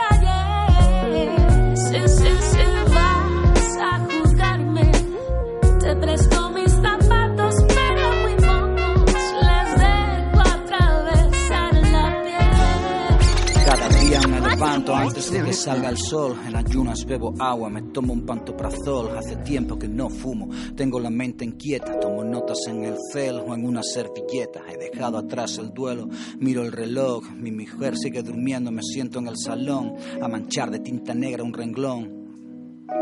Pero solo si viene la inspiración. La originalidad ha muerto. Tipos despiertos bordean su silueta en el suelo. Tizas de talco, como en pelis antiguas, muestran evidencias de asesinos musicales, abusos, desfalcos. Recuerdo la época del hardcore. En Sevilla no había nada, pintábamos sin lienzo ni marco. Ahora hay de todo y algunos brillan. Nadan solos, pero el resto se ahoga en el mismo charco. Cuentan calderilla, bebiendo chelas, barquelas, venden un par de posturas y ya son narcos. Comen de la olla grande, viven de sus padres, no llevan dinero a casa y el mundo les debe algo. Cuántos se quejan por todo no hacen nada y si lo hacen son la copia de una copia. Sin embargo, cuántos no invirtieron nada y exigen todo. Cuántos managers de mierda quieren subir a este barco, barco, pero no en palabras. Me defino harto de adultos infantiles y niños cansinos, escuchando insultos de ignorantes que no saben respetar a los que andaron antes el mismo camino. Oye, que no quiero flores, pero triste suerte espera a aquellos que no aprenden de sus mayores. Los tiran por tierra creyéndose mejores, envidiando sus aciertos, riéndose de sus errores. Y es que estaba escrito, estaba escrito, estaba escrito. Yo, díselo hermanito, ah, estaba escrito, estaba escrito, estaba escrito.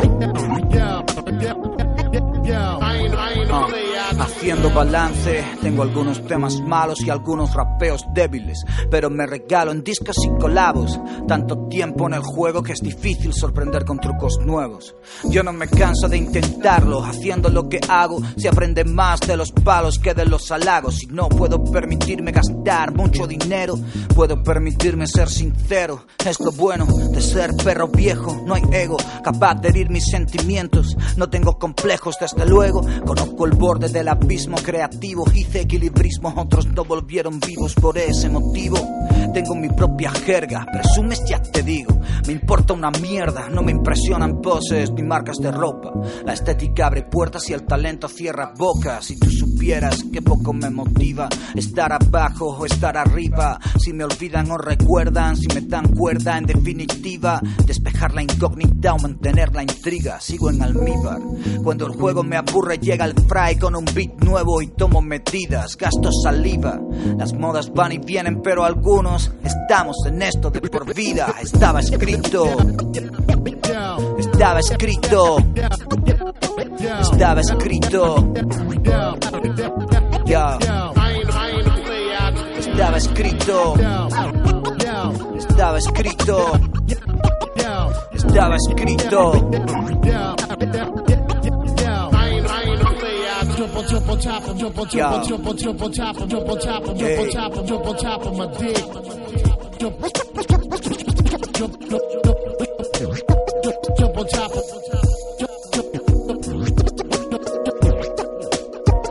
double top of top of my dick. I ain't I ain't I ain't Yo, llegó el caballo negro, hermanos.